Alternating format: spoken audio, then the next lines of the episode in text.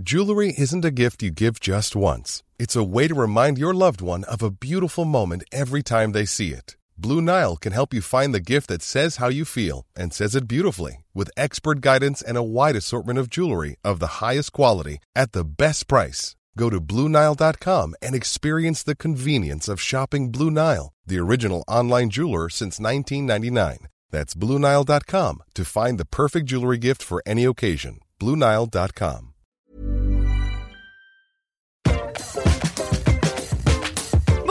bienvenue dans Laisse-moi kiffer Laisse-moi kiffer, le podcast du kiff et de la digression Bienvenue dans l'épisode 22 Est-ce que je vous agresse un peu Non, pas du tout. Oui, mais c'est sympa.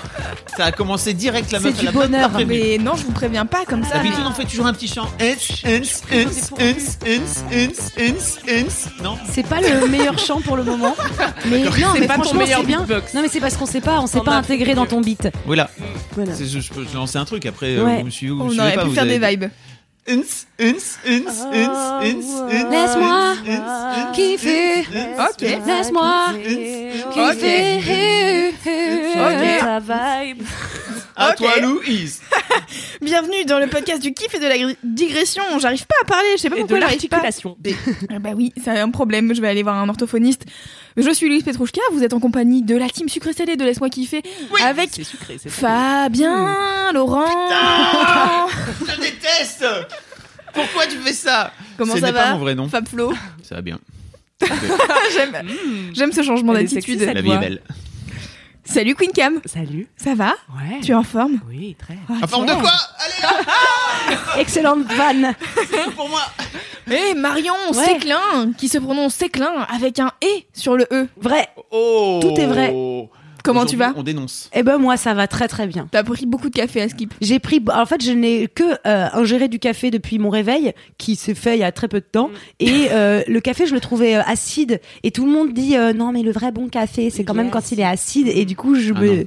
bah, euh, Je suis contre ça. Vraiment, donc, tous bah, ces j'étais cafés j'étais à la contre mode, ça là. et je me disais ah ce café ne, ne va pas me plaire et en fait il m'a euh, il m'a je suis en bambe comme disent euh, certaines personnes On est d'accord que les cafés parisiens euh, hyper branchouilles là, Mhm. qui vendent un café un peu bio qui est dégueulasse. il est acide il y a une différence entre le café bio et les trucs bobos et tout, et les vrais baristas qui te font du vrai café, qui pèsent la dose et tout, qui mettent la bonne température d'eau et Oui. qui te font un café dans les règles de l'art. Moi, ça vois. me va bien. Et effectivement, ce café-là est un petit peu acide. bah là il est acide euh, il est acide j'en ai pris j'en ai pris trois T'as plus d'intestin quoi.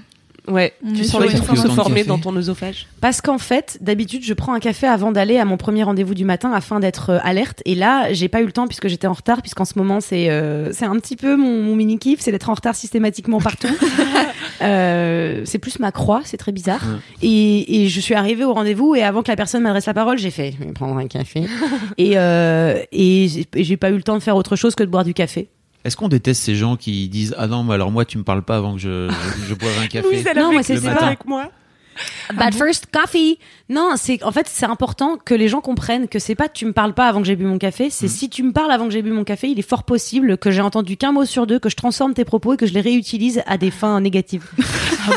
Moi c'est vraiment ça, c'est vraiment mon cerveau est dans, un état. te détruire. Et pourtant, je suis hyper de bonne humeur le matin. Je suis pas de ces gens qui disent, moi, il me faut franchir 40 minutes avant que de pouvoir être avenante. Non, moi, je suis avenante du matin. Mais pour que mon cerveau euh, filtre correctement les informations, il me faut une dosette. Ah ok. Voilà. Alors pour information, moi j'étais comme ça avant. Un matin tu me parles pas et tout. Et puis un jour j'ai eu des enfants et puis j'ai arrêté de partir du principe que le matin c'était compliqué. Juste maintenant je suis au taquet dès 6h30. Voilà. Personne La belle vie. Oui. Tu te rappelles pas quand je t'ai fait chercher un café dans tout Air du Son cet été? Ah si, ah oui tout à fait. pénible. On a été au festival Terre du Son pénible. à côté de Tours et, euh, et on est arrivé, euh, je sais plus, mais c'était pas le matin. hein. Eh ben, En plus, mais on n'avait pas eu le temps. En effet, on s'était Tout levé tard. impatience. On, on s'était levé tard, il y avait absolument pas de café chez ta sœur. Ah oui, c'est vrai. Voilà, donc on peut dire que ça. Bah, elle avait du café décaféiné, donc c'était pas très Ah utile. oui, ça marche pas. Mhm. Et donc du coup, on est arrivé à Terre du Son et Camille m'a dit où est-ce qu'ils vendent des cafés Donc on a dû J'ai euh, demandé à l'homme pâle euh, où il y avait Oh du café. Regardez, est-ce que vous avez entendu ce changement de voix de Camille la plus belle en une seconde. La meuf balance ça, tu sais, comme on dirait. euh, J'étais avec Patrick Swayze Ouais, dans il est le. passé par là et. Dis donc l'homme, je l'appelle l'homme. hein. Putain. Tu sais pas où il y a du caf. Valentoine, Antoine Valentinelli. Excusez-moi. Euh, Mais- D'accord, donc euh, Ouais. petit name drop, très au calme. Et on a parlé de Big Dick Energy avec, euh, un Avec de ses Antoine. amis et Antoine. C'est le fameux. Salut Antoine, si tu nous écoutes. euh, Antonio. Bah, c'est sûr qu'Antoine nous Bien écoute. sûr. Antoine, il écoute tout ce que Marion fait. J'en ai. Mais ça, c'est sûr. Mais d'ailleurs, est-ce que vous savez qu'il fait un podcast qui s'appelle euh, Laisse-moi profiter de la vie? Et, et j'étais et j'étais son, son gros plaisir de la semaine dernière. Oui, parce que j'imagine du coup que c'est un podcast québécois. T'as-tu eu un gros plaisir ce- aujourd'hui T'as-tu eu un gros plaisir à nous communiquer Et il a dit euh, oui, euh, Marion Séclin et tout. Ah et il bah, a lu mes textes. Enfin, c'était ouf. Il a lu mes textes. J'ai Il a écouté lu le scénario de. J'ai bien écouté le dernier épisode où j'étais parti et t'en as profité que j'ai le dos tourné pour, pour, C'est- pour parler Est-ce que c'est pas ce que est-ce oui. que c'est pas comme ça que je- je- j'introduis mon sujet Si, C'est. Dieu merci, Fabien Laurent n'est plus là.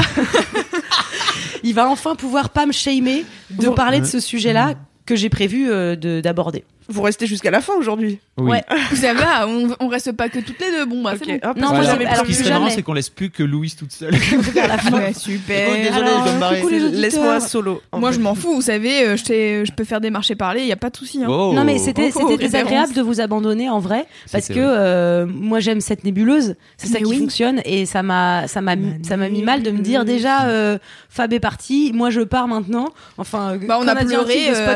Bah. Et surtout Bah, qu'en plus, la semaine d'avant, j'avais envoyé une note audio, donc j'étais là plus, encore moins investie dans ce podcast. Je peux? Non, je ne pouvais pas. Donc, euh, Ceci dit, c'était très intéressant de découvrir la fin du podcast où Ah bah j'étais oui. pas là. Ouais. Euh, et notamment toute cette histoire de petit Grégory, etc. Ça, ça m'a rappelé vu, des. T'aurais aimé participer. Euh, je, je me suis... À la mort du petit Grégory, tu veux dire? Au moins à son enlèvement.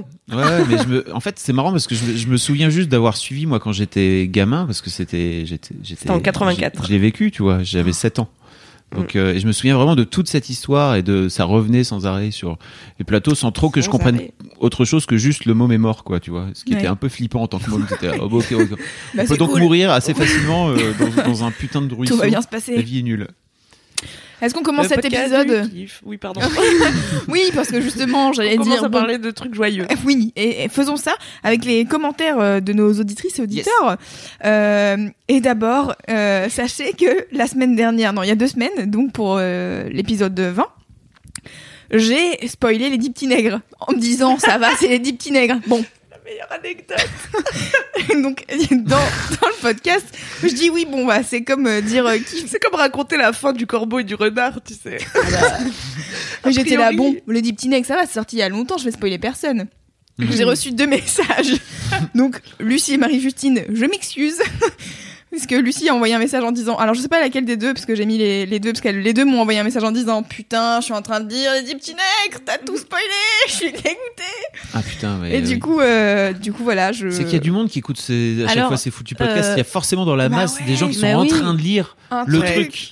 Mais mais oui, mais c'est et en fait, je pense que ces, ces personnes doivent faire un travail sur elles-mêmes sans vouloir leur rejeter la faute dessus, afin de, de, de comprendre que les œuvres écrites il y a extrêmement longtemps. Euh, sont forcément spoilables. Tu vois, moi j'ai jamais vu Star Wars et j'ai jamais chialé dès que j'entendais. je suis ton père.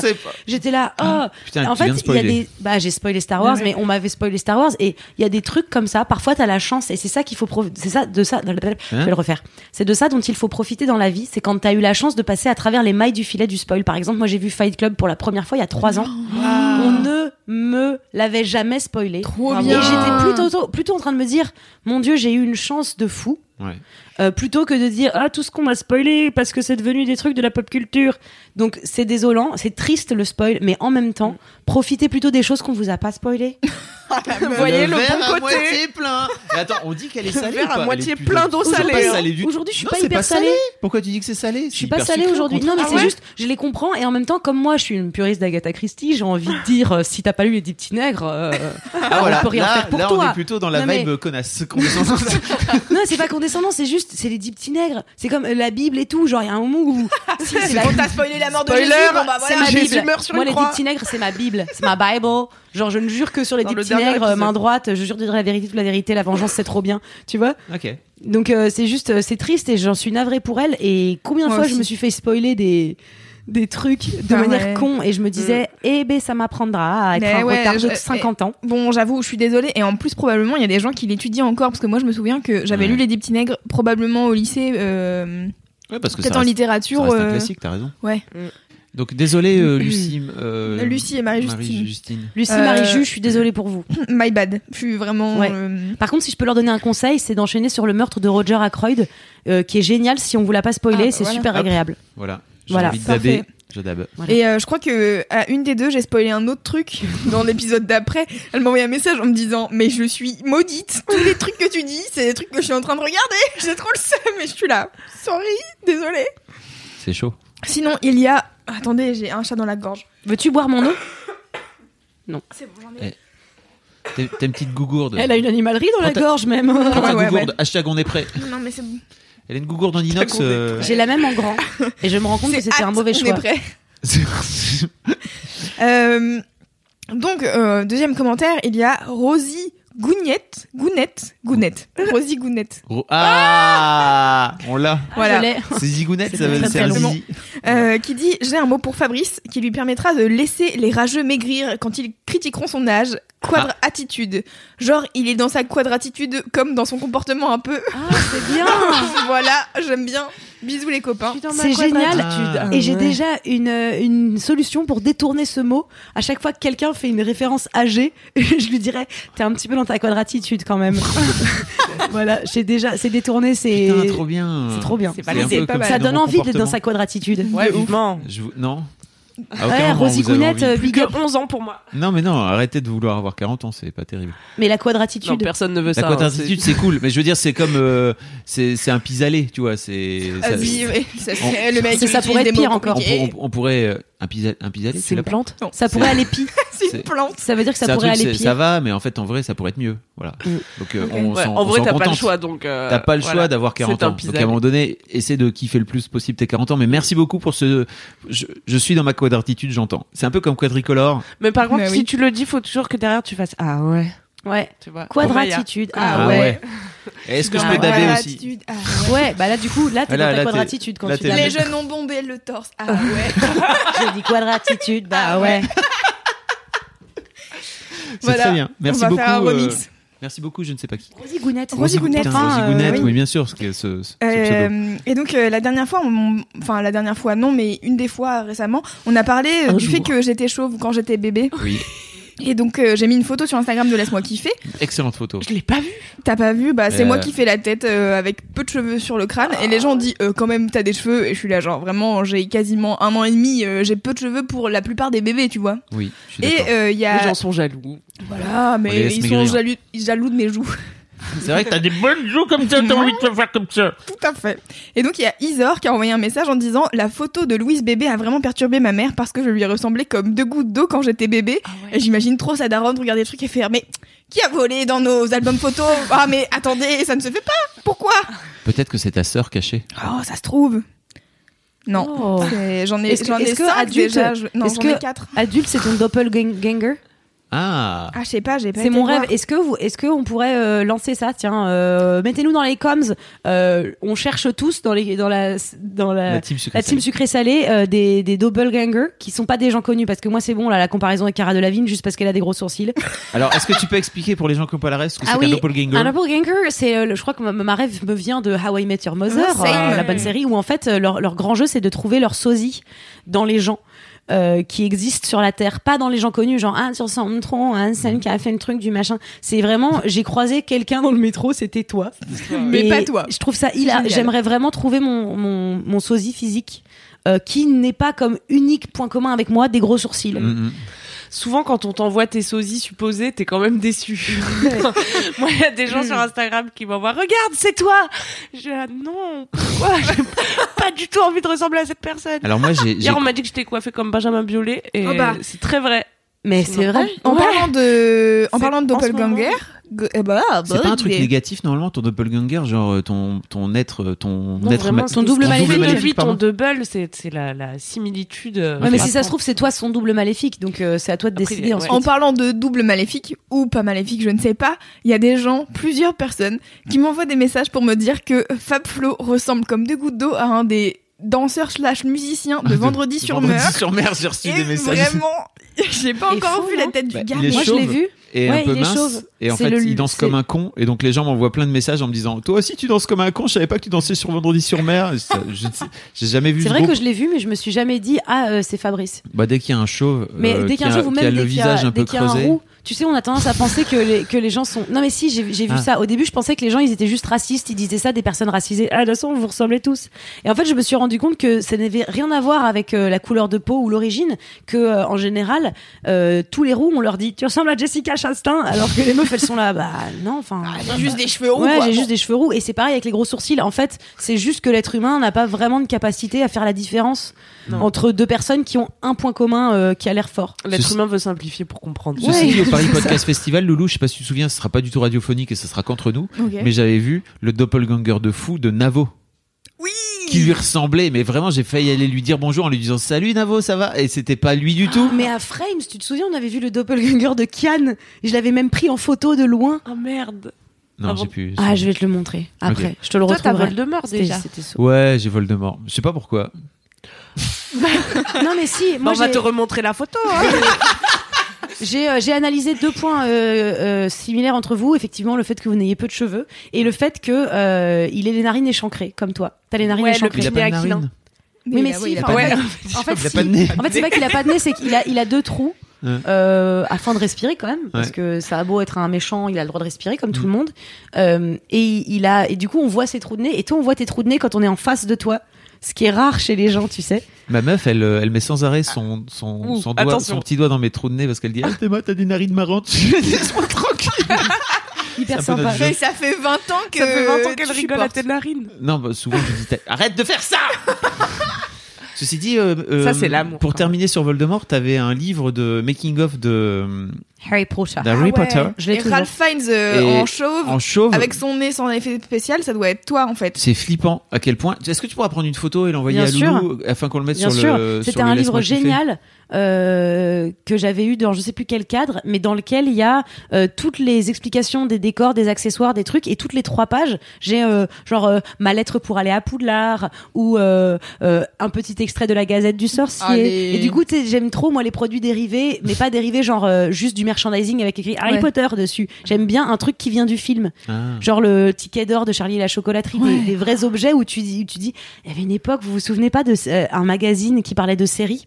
À l'époque où il y avait des séries sur les vampires dans les années de, début 2000, 2000. et à la fin tu avais toujours un trois pages avec des produits dérivés des films genre Le Seigneur des Anneaux, Harry Potter et tu pouvais t'acheter moyennant 79,99€ Le fameux anneau. l'anneau du Seigneur des Anneaux. Et moi, c'était Ah. mon rêve un jour de remplir le bon de commande et de mettre un chèque de 80 E et de faire aller, envoie l'anneau. Non, mais t'avais même t'avais- le, le- le pendentif des elfes là, celui de la vie éternelle. Et j'étais vraiment en mode, mais porter ça, ça doit vraiment vouloir dire réussir sa vie. en fait. Ce serait bien en elfe. Ouais, bah oui, c'est pour ça. Parce que j'ai des oreilles. T'es légèrement elfique, ouais. Parce que j'ai des oreilles. Non, mais j'enverrai une photo de mes oreilles aussi pour pouvoir euh, laisser les gens juger.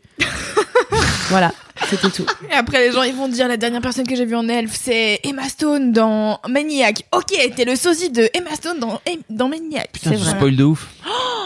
Ah ouais Oh, écoutez. Bah, tu couperas. Écoute, j'en ai marre de dire des trucs. Les gens, vous avez qu'à regarder les choses que je regarde en même temps que moi. Voilà, c'est ça que j'ai à dire. Ok. Ouais. Ok, et un dernier commentaire, euh, parce qu'il faut rétablir une, vé- une vérité. Il y a Amy Girard qui m'a, euh, qui nous a envoyé une photo. Alors je sais pas si c'est la petite sœur ou une petite qu'elle garde ou quoi, qui euh, mange et qui a les mains devant les yeux en mode Oh. je suis dégoûtée que c'est pourquoi vous parlez de ça? Et en fait elle dit euh, par message je suis en train d'écouter laisse-moi kiffer euh, avec elle et euh, on vient de on vient d'entendre le passage sur euh, le fait qu'on mange des araignées quand on dort. Ah, bah justement, Oh. update. Et ben Ah. voilà, exactement. C'est totalement faux. Euh, donc euh, j'ai reçu ça tout à l'heure et puis j'ai ri en disant ah il faut que je le raconte dans laisse-moi kiffer. En fait Mimi m'a dit mais c'est une connerie ça c'est pas du tout vrai. En fait c'est une rumeur qui a été inventée par une nana qui s'appelle Lisa Olsel. Je sais pas comment ça se prononce. Euh, et en fait on a un article sur Mademoiselle dessus. C'est manger des araignées quand on dort vraiment point d'interrogation et en fait dans l'article euh, Chloé euh, à l'é- à l'époque écrivait en 93 cette dernière donc euh, Lisa euh, rédige un article sur les faits erronés acceptés sans remise en cause par une partie des internautes pour la simple raison qu'ils sont présentés sur internet ou encore considérés comme une source fiable. Dans son intégralité oui l'internet est, est fiable hein, c'est sûr. Et donc du coup c'est une rumeur lancée sur internet pour Fake news, vérifier. tu veux dire. Ah, pour, Pour- vérifier à quel point justement les rumeurs peuvent se Ah, propager. ouais. Et du coup, est-ce ça, que quelqu'un peut nous donner l'info sur euh, les 137 traces d'urine dans les cacahuètes de bar Eh Parce ben, que ça, moi aussi, j'y crois pas. Parce que s'il y en a dans les cacahuètes, ça veut dire qu'il y en a dans mes cheveux aussi des traces d'urine. Donc, euh... mais non, mais si, enfin, c'est Je forcé. sais pas si vous savez, mais Facebook, il est en train de censurer les gilets jaunes parce que Facebook. Ah, tant mieux Has- hashtag complot. Hashtag Les JPP. gilets jaunes ne sont pas mon mini kiff, je peux pas vous le dire. JPP, des gens vraiment qui partent du principe que Facebook, euh, que Emmanuel Macron a une. euh, vous avez pas suivi cette Si, histoire si, j'ai vu la, la photo. Donc, il y a une photo d'Emmanuel Macron euh, assis en face de Mark Zu- Mark Zuckerberg. Ouais. Et il a genre, une, tu sais, genre sa main, elle fait un espèce de truc d'emprise, genre j'ai du pouvoir sur Ouais. toi, mec. Je suis en train de faire Star magnéto. Wars. Il a une baguette. Il a Non, pas, pas de baguette, malheureusement. Ah, c'est pour ça. Et, euh, et du coup, euh, je crois que le truc, c'est euh, le commentaire qui va avec, c'est ah, euh, Macron a demandé à Mark Zuckerberg euh, de, de nous censurer parce qu'il y a eu censurer, un euh, il y a eu un bug sur Facebook il y a il y a quelques jours et les gens pensent les gens euh, sur Facebook pensent que il y a, il y a une censure de la orchestrée sur Est-ce que les Facebook gens de la part du gouvernement. Mais pourquoi ils censurent Bah, il y, a- il y a gilets eu plein de likes et tout. Vraiment, ce- cette photo est flippante, quoi. C'est n'importe quoi sur Internet, vraiment. Ça, c'est Internet, c'est tout. Faut... Mais ils Un peu comme de le bijoutier de Nice. Mais pas du tout. Enfin, comment tu crois Ah, que d'accord. Facebook, euh, à quel moment Mark Zuckerberg, il s'en, il s'en bat pas les couilles de ce qui se passe en France avec les gilets jaunes? Ouais. C'est pas son, il s'en fout, quoi. Tu sais, il est là dans son bain de liasses de billets et il dit Ah, je vous entends pas, j'ai les billets de 500 dans les oreilles. Bon, bref. Je vends des big data. C'est la théorie du complot et tout ça, quoi. Tu vois, Mm. c'est compliqué. Voilà. Encore Très une bien. fois, les gens simplifient la réalité afin de pouvoir. La La comprendre, saisir. bien Ouais, sûr. Mais c'est vrai ce oui. que tu dis. Waouh. C'est pour ça qu'on aime les rumeurs et les complots. et Ok. les trucs. Ouais. Parce que c'est simple. On aime aussi parler du retard de Laurie Neal. Euh, C'est le nouveau truc à la mode. Mm. C'est de dire, elle était en retard, et t'es là, ouais. Bon, c'est ensuite, c'est quoi Il y la, a eu la deux heures de retard, ok. Comme énormément d'artistes, quand ils arrivent sur scène, en général, ils sont en retard. Bon, bah voilà. Ouais. C'est Non, mais en plus, euh, c'est genre, euh, oh waouh, surprenant. Euh, on s'y attendait pas, tu vois. C'est comme quand dans les biopics sur les groupes de rock, on te dit, à un moment, ils sont tombés dans la drogue et dans l'alcool. Tu fais, non, Oh non, God. c'est pas possible, pas, pas un groupe de rock. Et il y a un côté euh, où les gens sont trop contents, ils ont, ils ont pas écouté euh, Lauryn Hill depuis Killing Me Softly, et ils sont là à dire, alors c'était pas trop horrible quand elle est arrivée en retard? La seule blague qu'on m'a fait, c'est envoyé un texto à 1h du matin et quelqu'un m'a répondu le concert a commencé. c'est le seul truc drôle que j'ai vu. Mais sinon, c'était vraiment genre euh, on peut arrêter de ressasser le salé des gens. Euh, Vas-y, fais des albums, ensuite euh, viens à l'heure. C'est marrant parce que t'es salé pour dire on peut arrêter de ressasser le salé. Mhm. Mm, ok. Bah oui, je suis salée parce que je me dis c'est comme pour le truc avec Blanche Gardin, c'est genre c'est pourquoi ça fait tant plaisir, pourquoi ça crée tant ce truc de en fait c'est qu'un humain, ça me rassure, j'ai cru que c'était quelqu'un de mieux que moi. Bah Et ouais, c'est pour ça. bah ouais, en fait, Bah oui. non, désolé, les, les humains qui font des choses qui nous plaisent sont des humains. Et si tu veux euh, aduler des dieux, il y a plein de religions pour ça. Oh Excellent tips. Et c'est bizarre bien. parce qu'on on, est plus Dionysos. tolérant, on est plus tolérant avec Dieu. vas-y. Euh, le mec, soi-disant, il, amène des famines, il amène des gens qui décèdent, il amène des maladies mortelles. Et tout le monde est là, non, mais si c'est la volonté de Dieu, ça va. Mais bizarrement, quand c'est la volonté de Laurie Hill, euh, non. ça m'énerve. Ça m'énerve qu'on soit plus tolérante Voilà. avec Dieu. Petit rente euh, direct sur la religion. Allez Podcast du kiff et la digression. En parlant du podcast du kiff et de la digression, ça fait déjà 20 minutes qu'on tourne. Wow Est-ce qu'on commencerait pas les mini Allez. Bon. J'adore. Qui veut commencer les mini kiffs Qui veut commencer les Alors, mini-kiffs alors, alors. Si vous voulez, moi j'en ai un car j'ai décidé que c'était euh, Ah bah Ah bah vas-y, eh. que je faisais ce que je voulais dans ce arrivé. Bah oui, c'est toi qui c'est- tu commences. Eh bien, ouais, ça tombe bien, on parlait de concert. Écoutez, je sais que j'en parle à chaque épisode. non, pas Casenestat, Flavien Berger. Ah. Euh, oui, je sais, mais il faut absolument que je le dise parce que c'est en vrai, euh, ça pourrait être mon gros kiff, mais je vais, voilà, bon. Euh, Flavien Berger, je vais pas en faire euh, des heures, c'est juste que pour vous dire que je l'ai vu en concert à l'Olympia euh, lundi, euh, je sais pas quand c'était, mais bon, bref. Et c'était merveilleux et vraiment, euh, je vous conseille d'aller voir Flavien Berger en concert et en l'occurrence. C'est une personne sur scène. Et moi, je suis pas en train de me dire, je vais voir Flavien Berger, oh my god, hein, j'aime trop ce qu'il fait, et machin, non, je suis là. menteuse et t'es fangirl et tout. Non, j'ai connu. Merci. Et, et en fait, je, j'aime ce qu'il fait comme musique, mais je suis pas en train de me dire, oh là là, il est trop bien, machin, non. Il est Et trop beau. c'est vraiment un humain sur scène. Le mec est là, bon bah voilà, je vais commencer mon concert. Bon, j'avoue, Il arrive genre- comme ça. Il est là, Il non, dit, et bon, en bah fait, voilà, il fait. J'avoue, euh, il fait son premier morceau et après il dit bon alors voilà c'est le début c'est c'est un peu euh, le, le début de l'énergie entre nous et tout j'avoue je suis encore un peu les mains tremblantes et il est trop enfin vraiment trop humain et du coup c'est trop cool parce que tu Ah, te dis marrant. t'es pas face à une superstar il y a un moment donné où il est censé faire un rappel et il fait bon euh, on connaît le protocole là je suis censé partir et revenir Oh. on va se gagner 30 secondes et je vais juste faire mon dernier morceau et vous serez contents, tu vois. Et voilà, c'était trop bien. Il avait plein d'invités qui étaient trop cool. Tout était merveilleux. Je suis très contente d'avoir vu ce concert. Et je me suis arrêtée plusieurs minutes à me dire, je suis vraiment hyper contente d'être là. Et j'ai photographié dans ma mémoire euh, ce moment et c'était grave cool. Et je vous conseille vraiment d'aller voir Flavien Berger en concert parce que c'est trop bien. Enfin, si vous aimez bien sa musique, parce que sinon ça sert à rien. mais- Et alors, euh, moi, j'ai euh, une petite question. Euh, Donne-moi, par exemple, là, à brûle pour point, euh, trois arguments si je ne connais pas sa musique avant d'aller le voir en concert pour déjà l'écouter. Hmm. tu veux Pourquoi trois morceaux ou tu Non, veux Non, non, trois juste trois arguments. arguments. Genre, euh, euh, écoutez, genre Flavien Berger, pourquoi? Et euh, je souhaite qu'en trois points, tu. Alors, eh ben, en fait, euh, ce que j'aime dans la musique de Flavien Berger, c'est que c'est jamais la même chose. Euh, C'est-à-dire, par exemple, sur son dernier album, sur Contretemps, il y a des moments où t'as l'impression qu'il fait de la musique de film. Il y a des moments où c'est de la chanson française. Les gens, souvent, Camille, par exemple, le comparent à Étienne Dao en disant c'est bon. Une pâle copie d'Étienne Dao. Étienne Dao, il fait la Oh. même chose. Ah, t'aimes beaucoup Étienne Dao? J'aime beaucoup Étienne Dao et les années 80, alors ça me fait un peu euh, rire euh, de Mais, vois, arrête d'être salé narquoisement de- d'entendre de la musique qui ressemble vraiment beaucoup aux années 80, mais après tout, Il a le Mais droit d'avoir des c'est- après tout, tout est un euh, cercle. on a le droit d'utiliser des synthés, Bah oui. c'est légal. En Voilà. fait, c'est, en fait, c'est, tu vois, c'est, c'est, ouais. la vie. Et c'est la dernière fois, on a reçu dans les messages de Facebook des gens qui ont fait une chanson sur la mode des années 90 en Mm. disant euh, pourquoi les jeunes ils portent des trucs des années 90 aujourd'hui euh, C'est bon, touchez pas aux années 90. Je suis là. Enfin, on s'en bat les couilles en Ça fait, juste laisser pas les gens faire Ça les trucs. à personne. Alors, à tous les puristes de tous les domaines en général sont un petit peu, j'ai envie de dire, euh, la gastro-entérite de, de la création. Non, mais parce que si on entend ça, euh, euh, et Bohemian Rhapsody, c'est pas exactement comme dans, et euh, faut pas toucher à Denver le dernier dinosaure, et euh, les Ghostbusters, c'est pas les, c'est pas les femmes. Et, Et le et rythme de Charme, il est pas genre, bien. si t'aimes, t'accueilles. Tu dis, ok. Franchement, je vous Oh. laisse la chance parce que chaque individu, parce que tous les fans de Queen, s'ils avaient fait Bohemian Bohemian Rhapsody, ils auraient choisi un autre angle que les gens qui ont aimé Bohemian Rhapsody auraient dit, euh, c'est pas l'angle que j'aurais choisi. Ok. Voilà. Donc euh, pareil. Donc Étienne sons- Dao, ok, mais euh, Flavien Berger Mais- qui fait du Étienne Oui, Dao, en fait- pourquoi pas Il le reprend à sa sauce. Et qui est très moderne, tout à fait. Ouais, et en fait, il fait parfois des trucs. Je suis convaincue. Parfois, il fait des trucs euh, chansons françaises et tu te dis genre, enfin, moi je sais que la première fois que je l'ai écouté, Flavien Berger, ça m'a saoulé. J'étais là, qu'est-ce que c'est que ça? C'était La Fête Noire, le titre, et vraiment la première fois que j'ai entendu, j'étais là, ouais, c'est chelou. C'est vraiment, je me suis dit Étienne Dao, mais genre je sais pas, j'accroche pas. Et en fait, j'ai réécouté et ça, c'est un truc que j'invite les gens à faire régulièrement. Je crois que je l'ai dé- déjà dit dans Laisse-moi kiffer, justement en, en parlant de Flavien Berger, mais réécouter les trucs c'est important parce qu'en fait des fois ton cerveau il a besoin de temps pour s'habituer parce que c'est pas de la musique que t'écoutes. Enfin j'en sais rien si t'as l'habitude d'écouter la radio Virgin Radio et tout bah en fait c'est pas de la musique qu'on va te mettre sur Virgin Radio. Du coup ton cerveau il est là. Ouais bah en fait c'est pas Oui, oui. des trucs que je connais donc euh, ça me saoule. Ouais. et, euh, et là dans son dernier album Flavien Berger il a fait un morceau qui s'appelle Pamplemousse.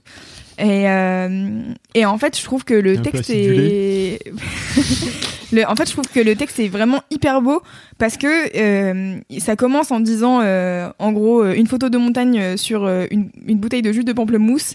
En gros c'est un mec qui regarde une bouteille de jus de pamplemousse et qui remarque des détails qu'il avait jamais vus. Et en fait c'est parce qu'il est amoureux et c'est enfin vraiment c'est genre tout un truc hyper mignon. Et il fait trop de il a trop des chansons hyper romantiques et en même temps un peu what the fuck et, euh, et je l'adore et vraiment enfin tout son dernier album là ça m'a j'étais hyper contente parce que j'avais adoré le premier qui s'appelait Léviathan et là sur euh, celui-ci en fait j'ai l'impression de répéter des trucs que j'ai déjà dit dans un laisse-moi kiffer donc désolé si ça vous saule Ah avancez non, un peu c'est intéressant. ouais J'ai- mais j'ai- l'impression de. intéressant. Si j'ai les gens ont déjà écouté tout écouté- Laisse-moi kiffer et je découvre des nouveaux trucs. d'accord Moi aussi. et euh, et du coup en fait euh, qu'est-ce que je disais? Les Attentes, t'avais aimé le deuxième album. Voilà, en fait, Léviathan, j'avais aimé, et du coup, j'étais dans l'appréhension de me dire c'est un deuxième album. Lui, il a la pression de ouf, parce qu'en fait, faire un deuxième album quand ton premier album a bien marché, euh, voilà. Et souvent, c'est un peu décevant, les deuxièmes albums. Et en fait, là, non. Parce qu'en fait, il a changé, il a fait des nouveaux trucs. Il est passé au next level. Sa manière de chanter, elle est pas pareille sur tous les morceaux. Il a, enfin, tu vois, je trouve qu'il a évolué sur plein de trucs et je trouve ça trop bien. Et euh, il a des morceaux euh, instrumentaux que j'adore et que j'adore écouter dans le train, dans les transports en commun et tout, parce que C'est vraiment le truc, euh, t'es dans ta bulle Mm. et t'écoutes et t'es là, waouh. Et Pamplemousse, écoutez Pamplemousse et Contretemps du dernier album. Contretemps, c'est un morceau qui fait 13 minutes. Et c'est avec Bonnie Banane, qui est une chanteuse que j'adore. Voilà. Bah écoute, tu me l'as. tout ce qui est fruits et légumes, euh, très bien. Tu me l'as Ouais. vendu. Ouais, tu l'as bien Et j'ai j'ai un- une question par rapport à ça, c'est le fait qu'ils cassent le quatrième mur comme ça et qu'ils viennent dire alors euh, là normalement on est censé faire un rappel et euh, Ouais. voilà et en fait je- c'est pas un peu décevant parce que c'est pas une sorte de, de contrat qu'il y a entre l'artiste et le, le public. Le public souhaite se lever à ce moment-là en fait, le et truc, applaudir longtemps. Il en a, en fait, il a fait, il est censé faire deux rappels. Il en fait un premier où il fait bon, ok, je vais. Donc là, le protocole veut que je parte, qu'on fasse comme si j'allais pas revenir et que je reviens. Et en fait, il part et revient, pas lui, une autre nana qui s'appelle Julia, euh, qui est une- la, la chanteuse de Sexy Sushi, donc euh, un vieux groupe Ah oui. et d'un autre T'es pas en train de spoiler le. Le show, tu le penses Non, parce qu'en fait, c'est l'Olympia et du coup, à mon avis, il y a pas tous ces invités à Ah, chaque fois. marrant, ouais. Ouais. Et, euh, et du coup, en fait, c'est elle qui revient et qui dit Eh, vous voulez voir Flavien Berger Vous êtes un peu déçus Ouais, moi aussi. Et en fait, elle commence à faire un acapella.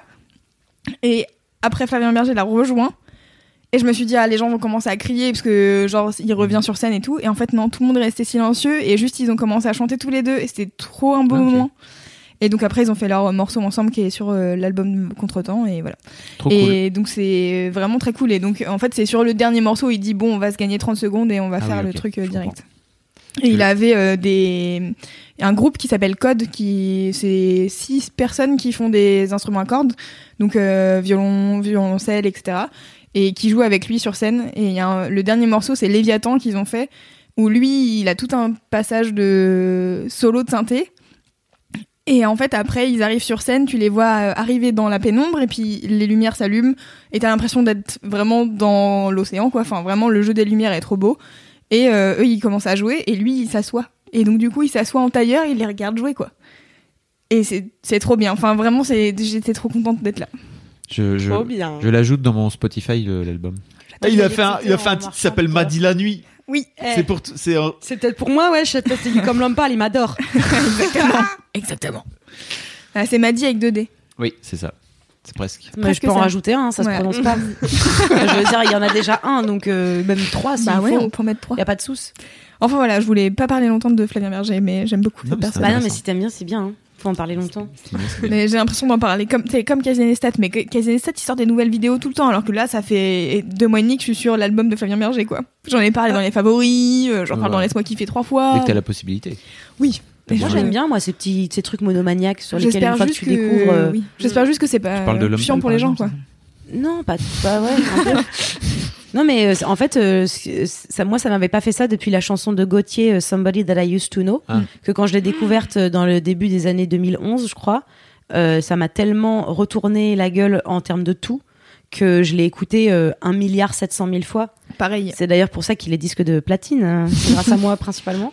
Et, ça, et, et cette espèce de truc musical, bah, euh, comme pour toi avec Flavien Berger, de ah euh, j'ai pas l'habitude d'écouter ça et je sais pas si musicalement ça me plaît mais ça me parle et ensuite écouter en boucle jusqu'à ce que euh, Ouais. j'ai l'impression d'avoir écrit les chansons de l'homme pâle Euh, il y a un truc où euh, c'est trop c'est trop intéressant comme sentiment d'être monomaniaque là sur un truc Ouais. parce que comme ça tu l'as essoufflé jusqu'au bout t'as bien analysé ce que Et tu puis, pouvais en, en Tu vois, en fait, euh, là, riche, pendant, quoi. le, pendant le concert, euh, je, je vois le morceau qui arrive, et genre, donc j'étais avec une copine qui m'a fait découvrir Flavien Berger, et on était toutes les deux, genre, c'est ça qui arrive comme morceau Non, mais il va pas faire celle-là, mais si, il va faire celle-là. Et là, il commence à rajouter une deuxième couche de synthé, et t'es là, yes, c'est ça Trop Ah non, bien c'est une reprise Ouais. d'Etienne Dao. Ah merde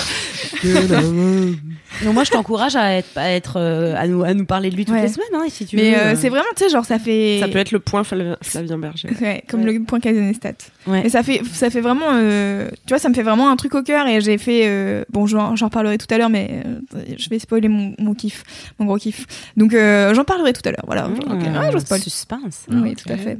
Ah, tu Je- refais deux kiffs, toi, alors je comprends plus Mais oui. rien à ce Bah, si. J'ai dit, je fais un C'est mini elle. kiff exceptionnellement parce que Ah, j'ai vu Flavien. Berger. Ah. Allez, accordé. Ah, merci. accordé De toute manière, c'est trop tard. À moins que. Fabrice, Comme si j'étais la chef de ce podcast. Je coupe l'intégralité de, de tout Toulouse. ce que j'ai dit. C'est moi qui monte. Qui veut enchaîner euh, avec son mini kiff? Moi, je veux bien. Je voudrais rester dans un dans l'univers musical, puisque mon mini kiff, euh, il s'agit euh, d'une chanteuse qui s'appelle Billie Eilish. Ah, Voilà. Et tout le monde est là. Eh, mais Marion, t'étais dans une cave. Et oui, j'étais dans une cave ces dernières années. J'ai donc Elle de découvert il y a très peu de temps. Je viens de découvrir. euh, J'ai d'abord découvert son personnage avant d'écouter sa musique, et c'est d'ailleurs euh, le fait qu'elle soit si intelligente et si mûre qui m'a fait me dire j'ai absolument envie d'écouter ce qu'elle fait. Cette personne, je suis sûre, a tant de choses à m'apprendre, et euh, c'était le cas.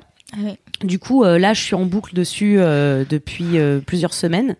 Et euh, ces chansons sont formidables. Je déplore énormément, puisque j'ai une nouvelle platine vinyle, qu'elle n'ait que son, son dernier album en vinyle et pas ses, ses premiers morceaux qui sont formidables. Euh, mes deux préfs, je vous le dis, c'est euh, Lovely, hein, bien sûr, Ouais. parce que pourquoi pas. Ça réveille en moi l'adolescente qui est trop triste et qui dit euh, ouais, je suis trop euh, un cœur brisé et tout. Et ça me fait du bien en fait de me retrouver dans cette espèce de nostalgie euh, cool de euh, on souffre dans le métro. Et, euh, son autre chanson qui me plaît de ouf, c'est euh, When the Party's Over, euh, qui parle de de d'une relation où euh, en fait elle est elle est pas trop euh, croque love et elle dit au gars en fait euh, je t'appelle quand la fête est finie t'inquiète mais on, genre ça ne ça n'ira pas plus loin Ouais. en gros elle elle l'assume elle dit euh, t'es un peu mon boucheron wesh. Comment tu l'as découverte en... Eh ben j'ai découvert euh, Billie Eilish parce Yes, que euh, j'ai vu une interview euh, euh, d'elle euh, pour euh, le website euh, magazine Vanity Fair, Mhm. euh, si je ne m'abuse, à, à un an d'écart. Euh, où euh, elle est en split screen souvent et elle euh, répond des trucs et elle entend ses réponses un an après qu'elle a donné un an avant et euh, Il faut savoir qu'elle a 15 et 16 ans. 15 et 16 ans Ouais. et que Au jour Et elle a- est devenue. euh, C'est-à-dire qu'en méga star. 2018, c'est une méga star de 16 ans. Voilà. Donc, euh, Euh, euh, génialissime sous, sous tous les aspects. Oui. Euh, cette interview, les questions sont si bien. Euh, elle, elle est tellement géniale. Elle a, elle a le truc. Elle a le truc. Celui euh, qui fait que je suis pas d'accord avec les gens qui pensent que euh, le talent c'est un truc qui peut se travailler. Euh, parce que oui, ça peut se travailler, mais en fait, quand tu l'as pas, malheureusement, même si tu bosses, à mon avis, comme un forcené, tu l'as pas. Ouais. Et elle, elle l'a. elle a une aura, quoi. Et en plus, elle bosse. Et ça, elle a une réflexion. Je crois que le truc qui m'a le plus marqué de son interview, c'est quand elle dit euh, je- faut que je fasse des choses que j'aime parce que si tout le monde meurt sur terre et qu'il reste que moi et que euh, je suis seule avec la merde que j'ai produit pour faire plaisir aux gens, je vais avoir l'air bien con. Donc il faut faire dans sa vie que des choses qu'on aime vraiment fort parce que comme ça, quand tout le monde mourra et qu'on sera seul sur terre, on restera avec les trucs dont on est fier. Et j'étais là en train de dire 16 ans, 16 ans. Moi, à 16 ans, j'étais en train de faire ouais, euh, moi, euh, Bob l'éponge. Enfin, tu ouais. vois, c'est c'est quand même triste. Moi aussi. Et euh, du coup, j'ai d'abord euh, été subjuguée par son- sa personnalité, sa manière de parler, sa manière d'être hyper unapologetic. Mhm. Je trouve ça fou de me dire que la génération des nanas de 16 ans, il y en a qui sont qui, Ouais. qui sont pas des os et qui sont là, qui font il y a quoi? Son style vestimentaire où elle, elle est dans un balèque constant.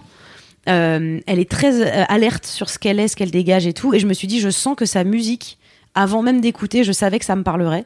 Et en fait, musicalement, elle est vraiment brillante. Elle a une manière de, de, de poser sa voix, de d'être fragile dans les aigus, mais en étant travaillée, que t'écoutes et t'as des frissons toute ta vie. Et euh, c'est donc euh, mon mini kiff euh, Ouais. Billie Eilish. euh, je- bah, allez la suivre parce Je que c'est, elle est quand même c'est une petite artiste qui est en train de monter. elle a que 10 millions d'abonnés sur les sur les réseaux. En Mais, plus, son nom Instagram c'est We Are the Avocados. Oui. Bah, bah, que qui voulez-vous Qui est une meilleure En fait, personne C'est peut se de- parce que hier, euh, il y a des lectrices de maths qui sont venues, qui, qui ont 15-16 ans, et euh, qui, ont, qui ont interviewé Mimi, en fait, pour un, pour un TP, tu vois, qu'elles sont en train de faire, un TPE, euh, TPE, ouais. qu'elles sont en train de faire euh, sur euh, le sexisme, euh, etc. Et, euh, et en fait, euh, elles ont dit à Mimi, en fait, euh, comme euh, de- on n'est pas de la même génération, en gros, t'es de la génération d'avant, et Mimi, elle a pris une grosse tarte dans sa gueule. Euh, ceci dit, euh, c'est un fait parce que vraiment, elles bien. avaient 10 ans d'écart. Donc, euh, il y a un vrai truc, je trouve, de passation. euh, qui Mais marche qui marche bien et qui s'illustre en fait tu vois avec ça typiquement Comme euh, dans Coucou le cul, quand euh, Camille elle appelle des gens, euh, il y a des meufs de Ouais. 14 ou 17 ans euh, qui Ouais. nous disent des trucs. Moi, je suis là. Alors attends, parce que c'est loin. Et en fait, elles disent des trucs, elles ont pas du tout des problèmes. Enfin, je peux spoiler un des épisodes qui arrivent, ça vous donnera envie d'aller écouter Coucou le cul, ça sera bien. écoutez coucou le bien. oui. Écoutez coucou le cul. Hier, on a fait un enregistrement et en fait, euh, il y avait euh, une des nanas qui nous appelait en disant Bon, bah, je vais bientôt faire ma première fois, j'ai eu deux, trois fois l'occasion et tout, mais je n'ose pas, j'arrive pas à y aller. Et, euh, et en fait, elle disait En fait, j'ai envie, j'ai envie de m'en foutre, de faire, d'être égal à égal avec les mecs qui s'en foutent, qui vont coucher avec des meufs et machin, nan, et j'ai envie de m'en foutre. Et en même temps, une fois que je suis- devant le fait accompli, j'arrive pas, ça me frustre et tout. Et en fait, euh, avec Camille, on s'est dit, mais en fait, c'est trop bien que ton problème, ça soit Ça, en fait, c'est l'inverse. trop libérée. Ouais, c'est Genre l'inverse. la meuf, elle se prude shamer elle-même. Elle disait mais attends, euh, enfin, elle pensait qu'elle pourrait euh, sucer le premier pote qui lui passait sous la main, tu vois. Puis une fois qu'elle était, elle était là, ah, ça, je suis pas Ouais. très à l'aise avec cette personne. Et du coup, c'est, Ça va dans le bon sens. ça va dans le bon sens. Et en même temps, c'est intéressant de voir euh, les limites que ça te met euh, de pression, tu vois, de, Mm. de dire en fait, euh, ouais, je m'en bats les couilles et tout. Et en fait, peut-être que juste tu t'en bats pas les couilles et c'est pas grave. T'as le droit en 2018 de t'en battre les couilles et de coucher avec qui tu veux. Et t'as aussi le droit d'être romantique et d'attendre un mec euh, en qui t'as 1000% confiance et de qui t'es amoureuse pour coucher avec lui, tu vois. C'est cool. Pour Et- moi, c'est un des aspects hyper positifs d'Internet, en fait, ce- cet Ouais. aspect de, Mm. de partage euh, de, de- entre générations, en fait, tout simplement. C'est-à-dire qu'aujourd'hui, une gamine de, je pense qu'une gamine de 12 ans aujourd'hui, elle peut lire Mademoiselle, elle peut lire ce qu'elle veut. Donc, euh, et, bien sûr, elle peut lire plein d'autres trucs hyper crado, hyper durs sur Internet. Mais il y a, y a cet aspect où moi, quand j'avais 10 ou 12 piges, désolé, mais j'étais dans ma bulle de con avec mes copains et, et, et mes profs et mes parents et c'était impossible d'en sortir, en fait. C'était vraiment dans, dans- tu pouvais pas sortir de ça. Tu Ouais. pouvais pas t'ouvrir au monde. C'est ouf, quoi. Et pour euh, reboucler avec Billie Eilish, euh, on a fait il y a pas très longtemps euh, un- une rencontre avec elle sur euh, Mad. Bah oui, c'était cet été, c'est ça oui, c'était cet été. pas au courant Et en fait- maquillés des. Et en fait, il y a vraiment mais des centaines et des centaines de personnes qui ont participé au concours sur Instagram parce que la meuf elle est suivie mais de fou. Et en fait, j'ai il y a des nanas qui sont venues chez Mademoiselle en se disant peut-être c'est ici. Alors du coup, on va venir parce qu'on n'a pas été euh, on n'a pas été sélectionné et tout.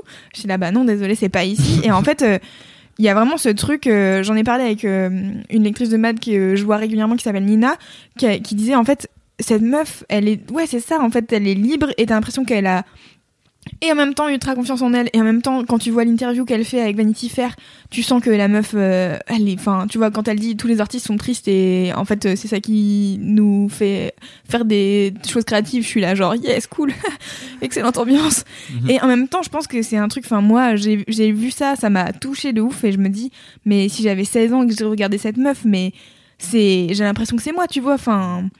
Et franchement, elle me, elle, me- pareil, elle me transperce un peu. euh, cette interview, je l'ai trouvée folle. Et dans ses chansons, elle en a une. Alors, je connais pas les noms, je connais juste les airs. Et euh, juste, euh, Redonne, je te dis.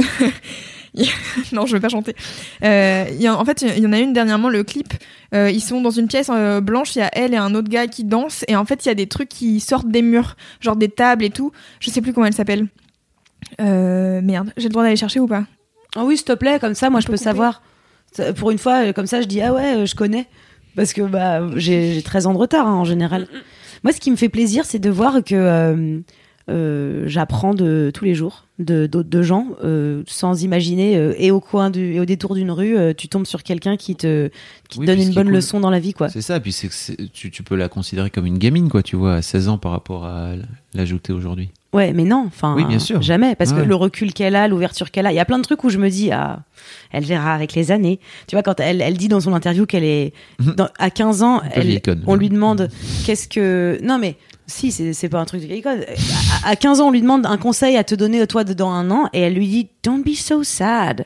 Arrête d'être aussi triste. Et à 16 ans, elle dit, ah putain, mais grave, c'était un trop bon conseil, juste je l'ai pas fait, j'ai perdu tant de temps à être triste. Et je sais que c'est un truc avec les années, euh, c'est comme le syndrome de l'imposteur, c'est comme tous ces trucs qui te, qui te suivent, où à un moment tu lâches prise et tu les laisses, ces trucs-là. Donc il y a des trucs sur lesquels je me dis, c'est trop bien, elle va faire son chemin. Et il y a des trucs sur lesquels je me dis, waouh, elle en est déjà Ouais. là. Waouh, elle en est déjà là. Et c'est fou. Et, et j'espère qu'elle va évoluer extrêmement vite. Comme ça, tous les jours, elle me donnera des nouvelles leçons. Mais moi, j'ai- enfin, j'espère vraiment que c'est une artiste qui va continuer à faire ce qu'elle veut et De qui ouf. va Bah, continuer. elle a l'air d'être partie pour, Oui, c'est-à-dire mais que en vu fait, le euh, succès qu'elle a aujourd'hui, T'as à 16 ans, tu vois, je me dis, heureusement, elle est bien entourée. Enfin, ça a l'air. je- donc, euh, moi, j'avais fait un article sur elle, sur Mademoiselle, quand elle avait sorti son premier EP. Et du coup, je m'étais un peu renseignée. En fait, elle tourne avec son, son frère, je crois, qui compose avec elle, et sa daronne. Et donc, en fait, je me dis, elle est bien entourée, elle a son con- cocon familial avec elle. Donc, potentiellement, ça va pas déraper et tout. Mais en fait, je me dis, elle a que 16 ans, et peut-être que elle peut vriller et arrêter de faire de la peut- musique. Voilà, oui. Et ça serait dommage parce que je pense vraiment que c'est une meuf qui peut aller loin et faire plein d'albums trop cool. Mm. Le morceau, je l'ai trouvé, c'est Hostage. Tu veux dire comme, osta- et- comme, comme otage? Ouais. Et vraiment, c'est magnifique. Je vous conseille d'aller voir le clip. Euh, c'est très triste, je... comme beaucoup de chansons de Cool. Billie Eilish. Mais euh, c'est vraiment magnifique. Le, le clip est trop beau. Et tu sens qu'ils ont du budget, euh, pas piqué des ouais. Mm. Maintenant, je vais vous interpréter Ocean Eyes Non, c'est faux. Ah, J'aimerais trop. ouais, moi aussi.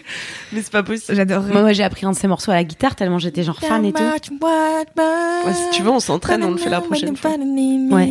C'est euh, Lovely que j'ai appris. Euh, Avec Khalid, Ouais. qui est une autre extrêmement bonne personne, je vous conseille. Ah Bah oui, non mais fou. Leur voix, euh, les harmonies, les moments. Enfin, il y a pas longtemps, euh, j'ai tourné dans un truc et je devais euh, me préparer pour une scène euh, euh, d'une violence et d'une tristesse que j'avais jamais eu l'occasion de jouer. Et c'était trop bien parce que je me suis enfermée avec euh, Lov- Lovely en boucle. Et clairement, j'étais dans cet état. Enfin, c'était, ces musiques véhiculent tant de choses que quand tu choisis que c'est les choses que tu veux prendre, bah tu les prends et puis c'est bon quoi. C'est, c'est all inclusive. Mm. La nouvelle comédie de Fabien Antoniente. Pardon, je vais pas. Mais Ouais. euh, bah oui, elle écouter euh, Billie Eilish, c'est formidable. Je suis très d'accord. Queen Cam Ouais, je nous suis parles de ton d'accord truc aussi. Oui, moi parfois je m'empêche d'écouter des chansons tristes justement pour pas que ça influe sur moi. Ah, Je comprends. alors j'ai alors euh, j'ai encore bien préparé ce podcast. j'ai du mal à angler mon mini kiff. Vas-y. Alors euh, je sais pas. En fait, euh, vous allez me dire euh, Mais- qu'est-ce qui vous Fake it until you make it. Qui- Fais-nous croire que tu sais très bien où Alors tu vas. attendez, euh, c'est clair, mon mini kiff, c'est euh, mon manteau en poil là. Ah. Vous l'avez vu Ah est oui. C'est bien. un manteau euh, vintage que m'a donné ma maman et qui est en fausse fourrure, donc je ressemble à un ours blanc quand je le C'est globalement ça. Il a tu une capuche, il est beaucoup là là. trop grand pour moi. Je sens que quand je rentre dans le métro, les gens ils me regardent genre meuf. Est-ce Ton manteau, il est trop gros pour vivre en société. Tu... vois. Et je m'en fous. j'ai trop envie de le mettre, vraiment. Mais tout le monde a envie de le Ouais, mettre. ouais. Les gens ont envie d'habiter dedans. Ouais, c'est ça. T'as un truc un peu enveloppant, c'est fabuleux. Et c'est un peu un manteau de pimp. Ouais. je me Oui, sens de Mère. Maquerelle, ça fait Je très. euh, À fond, mère Macrel. On va mettre la photo pour les gens parce que c'est pas très Camille, Je suis radiophonique. entre la mère Macrel et l'Inuit. tu vois. Bon, Bah, si vous voulez la, voir la photo. la La Mère. Inuit. Hein, pourquoi pas?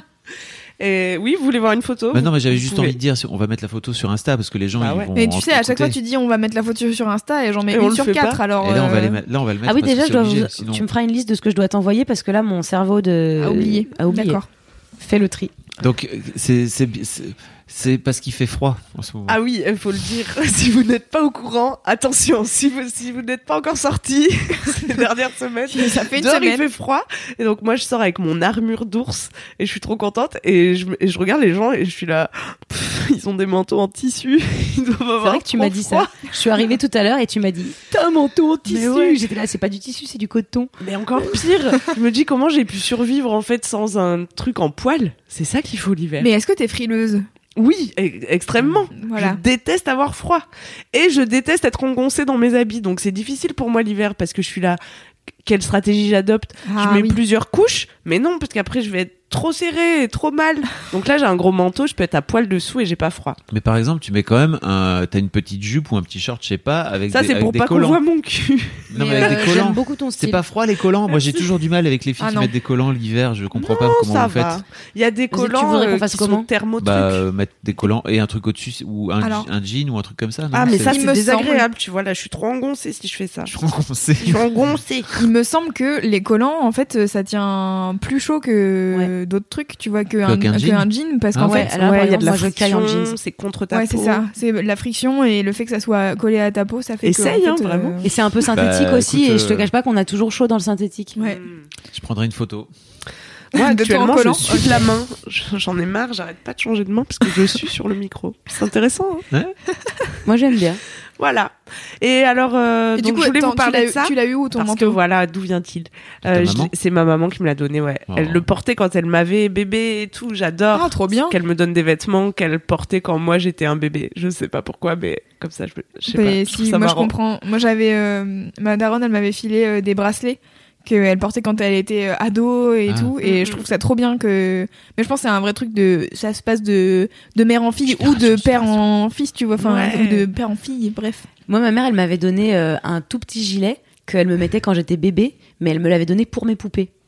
Voilà. Ah, stylé. Et ensuite, je l'ai mis à mon premier chat. Moi j'ai encore un de mes deux chaussons de quand j'étais bébé chez moi, mais j'ai une Ouais. boîte avec plein de trucs que je garde qui sont vraiment inutiles, dont euh, ce chausson de quand j'étais bébé qui est vraiment trop mignon. Et vos parents, ils gardaient vos dents aussi, vos dents de lait Ouais, J'ai ouf. des dents, j'ai des cheveux, et Ah ouais, j'ai moi des aussi, gourmettes. Moi, j'ai les cheveux de mon neveu, on sait pas pourquoi. Bon, Aujourd'hui, d'où- quand je regarde, je me dis Ah, Moi j'ai les cheveux, mais je me le suis fait à moi-même. Pourquoi on fait ça sais parce pas. qu'on aime, justement, je pense que ce qui nous fascine, c'est que, enfin, moi, quand j'étais petite, vraiment, je me, je m'envoyais plein de trucs à moi-même du futur parce que ça me fascinait que des choses traversent le Genre temps. time capsule. Ouais, donc j'ai une enveloppe où j'ai mis euh, bonjour. Alors là, j'ai 8 ans. Voici une mèche de mes cheveux euh, coupée le temps en 93 Oui. 13 ou non. Mais c'est Moi, j'ai des cheveux trop bouclés. bien. Putain, mais t'étais déjà. euh, On ne le mais sait ça pas. fait très longtemps ouais, que ça m'obsède ce truc de High five. me parler à moi-même plus tard. euh, où je Pourquoi voulais est-ce que toujours j'écris aussi. à mais votre je pas fait. Bah ouais, mais tu vois, je devrais le faire. Mais Pourquoi j'écris la- Mais t'es pas en train de parler à ton toi du futur, t'es en train de faire. Bah, en le fait, ça m'arrive des c'est fois. pour ton toi du futur que t'écris. En fait, ça m'arrive des fois d'écrire à mon moi du futur, par exemple. Euh, une fois, je, rappelle-toi bien. je relisais euh, un carnet que j'avais écrit. Alors, en effet, il y a plein de fois où juste je raconte des trucs, notamment quand j'étais au lycée. Il y a plein de délires de cours et tout que je mets sur papier en me disant, euh, genre, ah, je m'en souviendrai trop plus tard. Et des fois, je relis derrière, je suis là, quoi? Mais qu'est-ce que c'est que ce truc Qu'est-ce que j'ai raconté Ouais. Et en fait, il y a aussi des fois où je suis là, putain, ça me saoule, machin, nan, nan. Ouais, dans 5 ans, j'espère que je ferai ça et tout. Et une fois, ça m'est arrivé de relire pile 5 ans après un truc et j'étais là, genre, ah, c'est trop bizarre que je me parle à moi-même. Tellement chelou. Ben, moi, j'ai la sensation qu'aujourd'hui, j'ai rien à m'apprendre à dans un an. Genre, je pense qu'aujourd'hui, je m'écris un truc. Pas dans Marion, un an, dans mais un an, elle regarde et elle fait. Ça va t'apprendre de lire La loose. Mais ça fait longtemps qu'on est passé à autre chose, enfin. J'ai l'impression que je serais condescendante avec mon moi d'aujourd'hui, tu sais. Mais en fait, c'est mais c'est cool. enfin, je veux dire, il y a un moment donné, si tu grandis et que tu apprends Ouais. des trucs, euh, c'est trop bien. mais c'est pour ça, moi je préférerais l'inverse. Je préférerais d'abord être dans le futur, comme ça je m'écris à mon moi d'aujourd'hui. Je me dis, Mais fais non. gaffe, il y a des trucs. Marty, Ah oui, mais ça Ouais. on peut pas. Bah non, on peut pas. Mais non, mais justement. bien joué sûr qu'on peut Camille. pas. On peut Ah. pas. Non, parce que si on peut, dites-le moi. hein, le jour où on C'est peut. quoi la recette Moi, je me dis euh, lune. parfois, comme ça me déprime euh, la vie, parfois, euh, je Oh. me dis euh, que je suis un peu plus géniale qu'hier et moins que demain. Tu vois, oui. c'est c'est optimiste. Mais en fait, c'est. Tu vois, Bah oui, voilà. Mais ok. tu vois, dans ce que tu dis, Marion, moi, je trouve ça. Tu trouves que c'est je trouverais ça dommage. En fait, je trouverais ça dommage de m'écrire à moi maintenant en me disant attention, il y a ça et ça et ça qui arrive et tu vas en chier sur ça et ça. Je suis là. bah, en fait, du coup, si je suis prévenue, c'est nul, je vais pas apprendre les trucs. Oui, je suis d'accord. Non, mais tu sais, je te donnais des bons conseils, des trucs que tu sais qu'en fait, tu te connais. Moi, je me connais à relativement toutes les époques de ma vie et je sais les messages que je suis capable d'entendre et de pas entendre. Donc, je me dis, par exemple, il y a des conseils qu'on m'a donnés que j'aurais aimé qu'on me donne plus tôt parce qu'au moins j'aurais pu les assimiler et j'aurais pas fait comme avec genre Wear Sunscreen où 37 ans après, j'aurais fait, oh, c'était ça que je voulais entendre et je l'ai entendu, Bah mais je l'ai pas compris. fait, mais c'est pas ça la Mais vie en fait. Excuse-moi un- de vouloir que la vie ce soit autre chose. C'est hein. pas ça, c'est un chemin en fait. Je pense qu'il y a des trucs que tu peux entendre à une certaine période. Oui, mais comme je me connais, là par exemple aujourd'hui, je sais que je suis capable d'entendre un certain message, donc j'aimerais que le mois de dans 5 ans vienne me dire un truc Mais en juste Mais en tu t'en mode battrais les couilles. Eh, tu t'inquiètes, app. Et au moins je ferais. Mon mois du futur a dit que je m'inquiète, app. Ah oui. Mais alors, du coup, Tu vois? si tu le penses déjà aujourd'hui, en fait, un certain Aujourd'hui, je message. m'inquiète. En fait, peut-être que le fait que tu t'inquiètes t'amène à, à- à- comment dire, à traverser l'épreuve de demain. Alors que si ton mois du futur, il arrive dans 5 ans, il fait, tu t'inquiètes, ah, Ah oui, faire, oh, ok. Et en fait, tu vas t'en battre les couilles et tu vas te prendre les pieds dans le tapis. non, Bim. l'as ou pas? Ouais, je crois.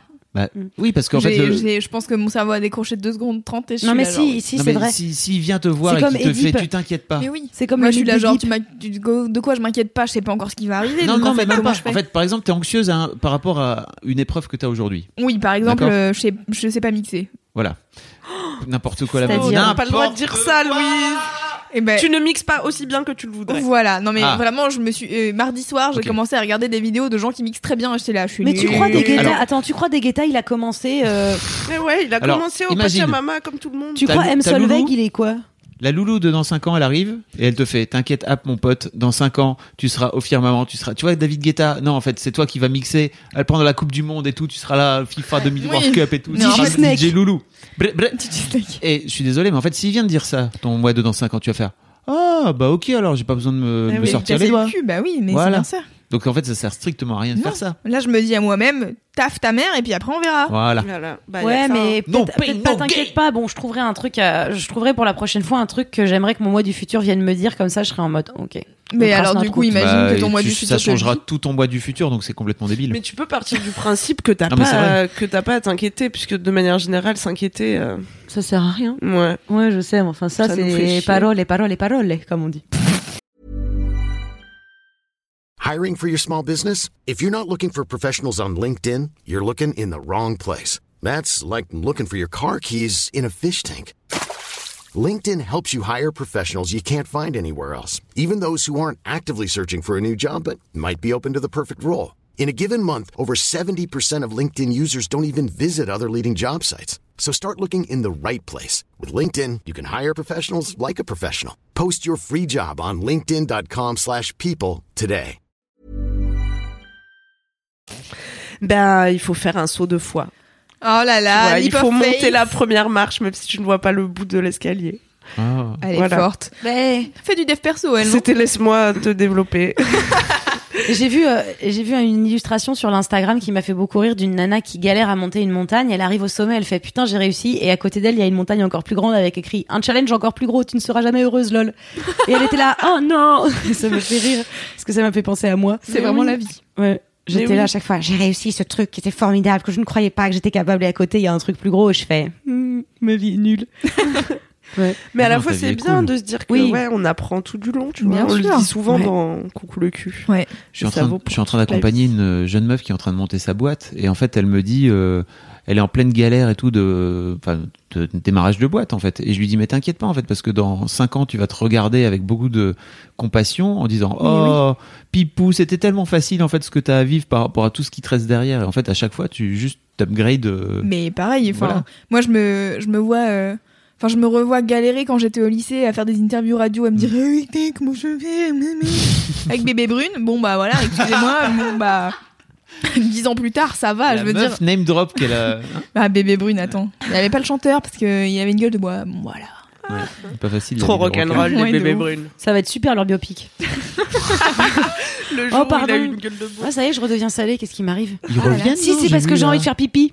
Ah. Pardon. Tu veux qu'on fasse une pause? Bah, euh, parler des bébés brunes pendant Non. que j'urine, je reviens. Bah si, s'il vous plaît. bah, J'arrive. À toutes. Merci. À tantôt.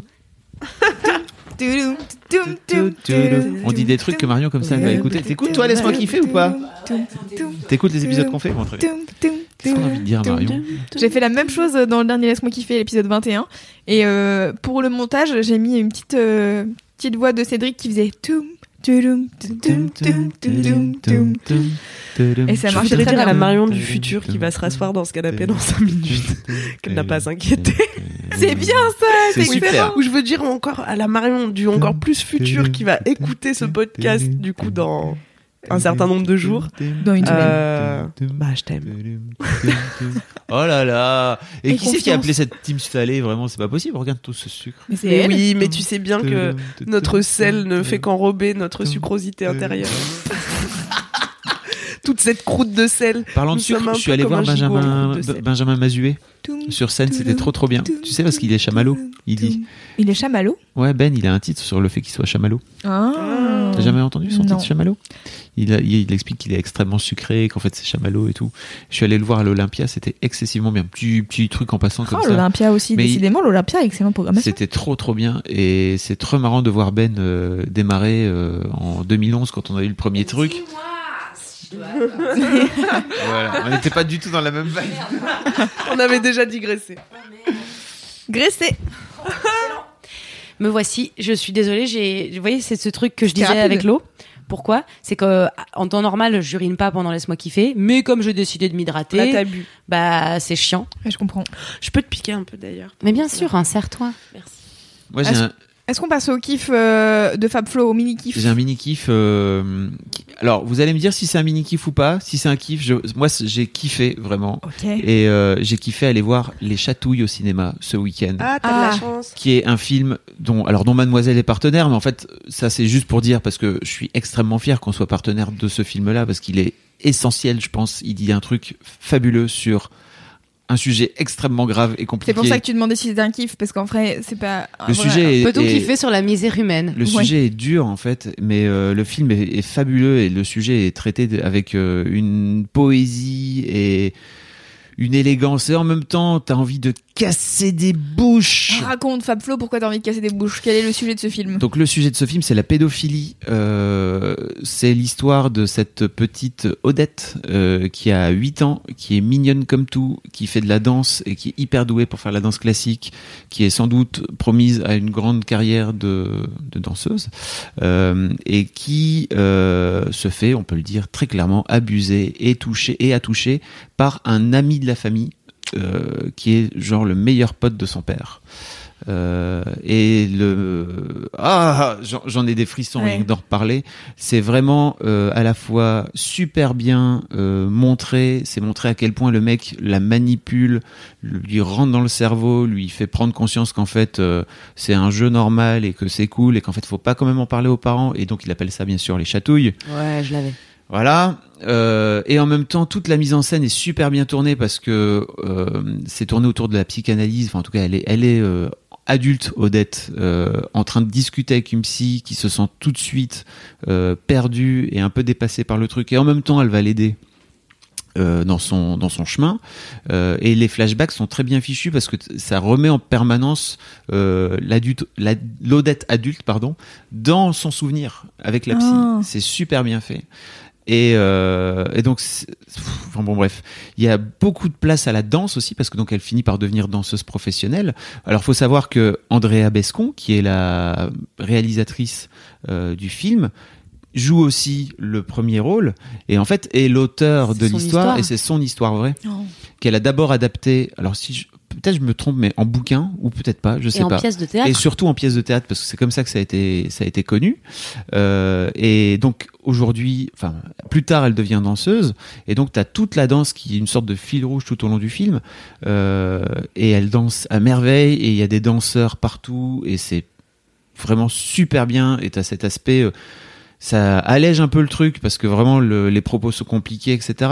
Et en fait, euh, t'as cette euh, résolution aussi à un moment donné où elle finit, alors euh, spoiler alerte, mais ça finit par sortir euh, au sein de la famille. Pas Et sûr que ça soit très spoiler parce que c'est dans la bande annonce. Et c'est euh, trop trop dur vraiment la réaction des parents, la réaction de son père versus la réaction de sa mère. Sa, sa mère elle est un peu dans le mais qu'est-ce que vont dire nos voisins euh, parce que je pense que c'est comme ça que les gens le vivent qui est- Ouais.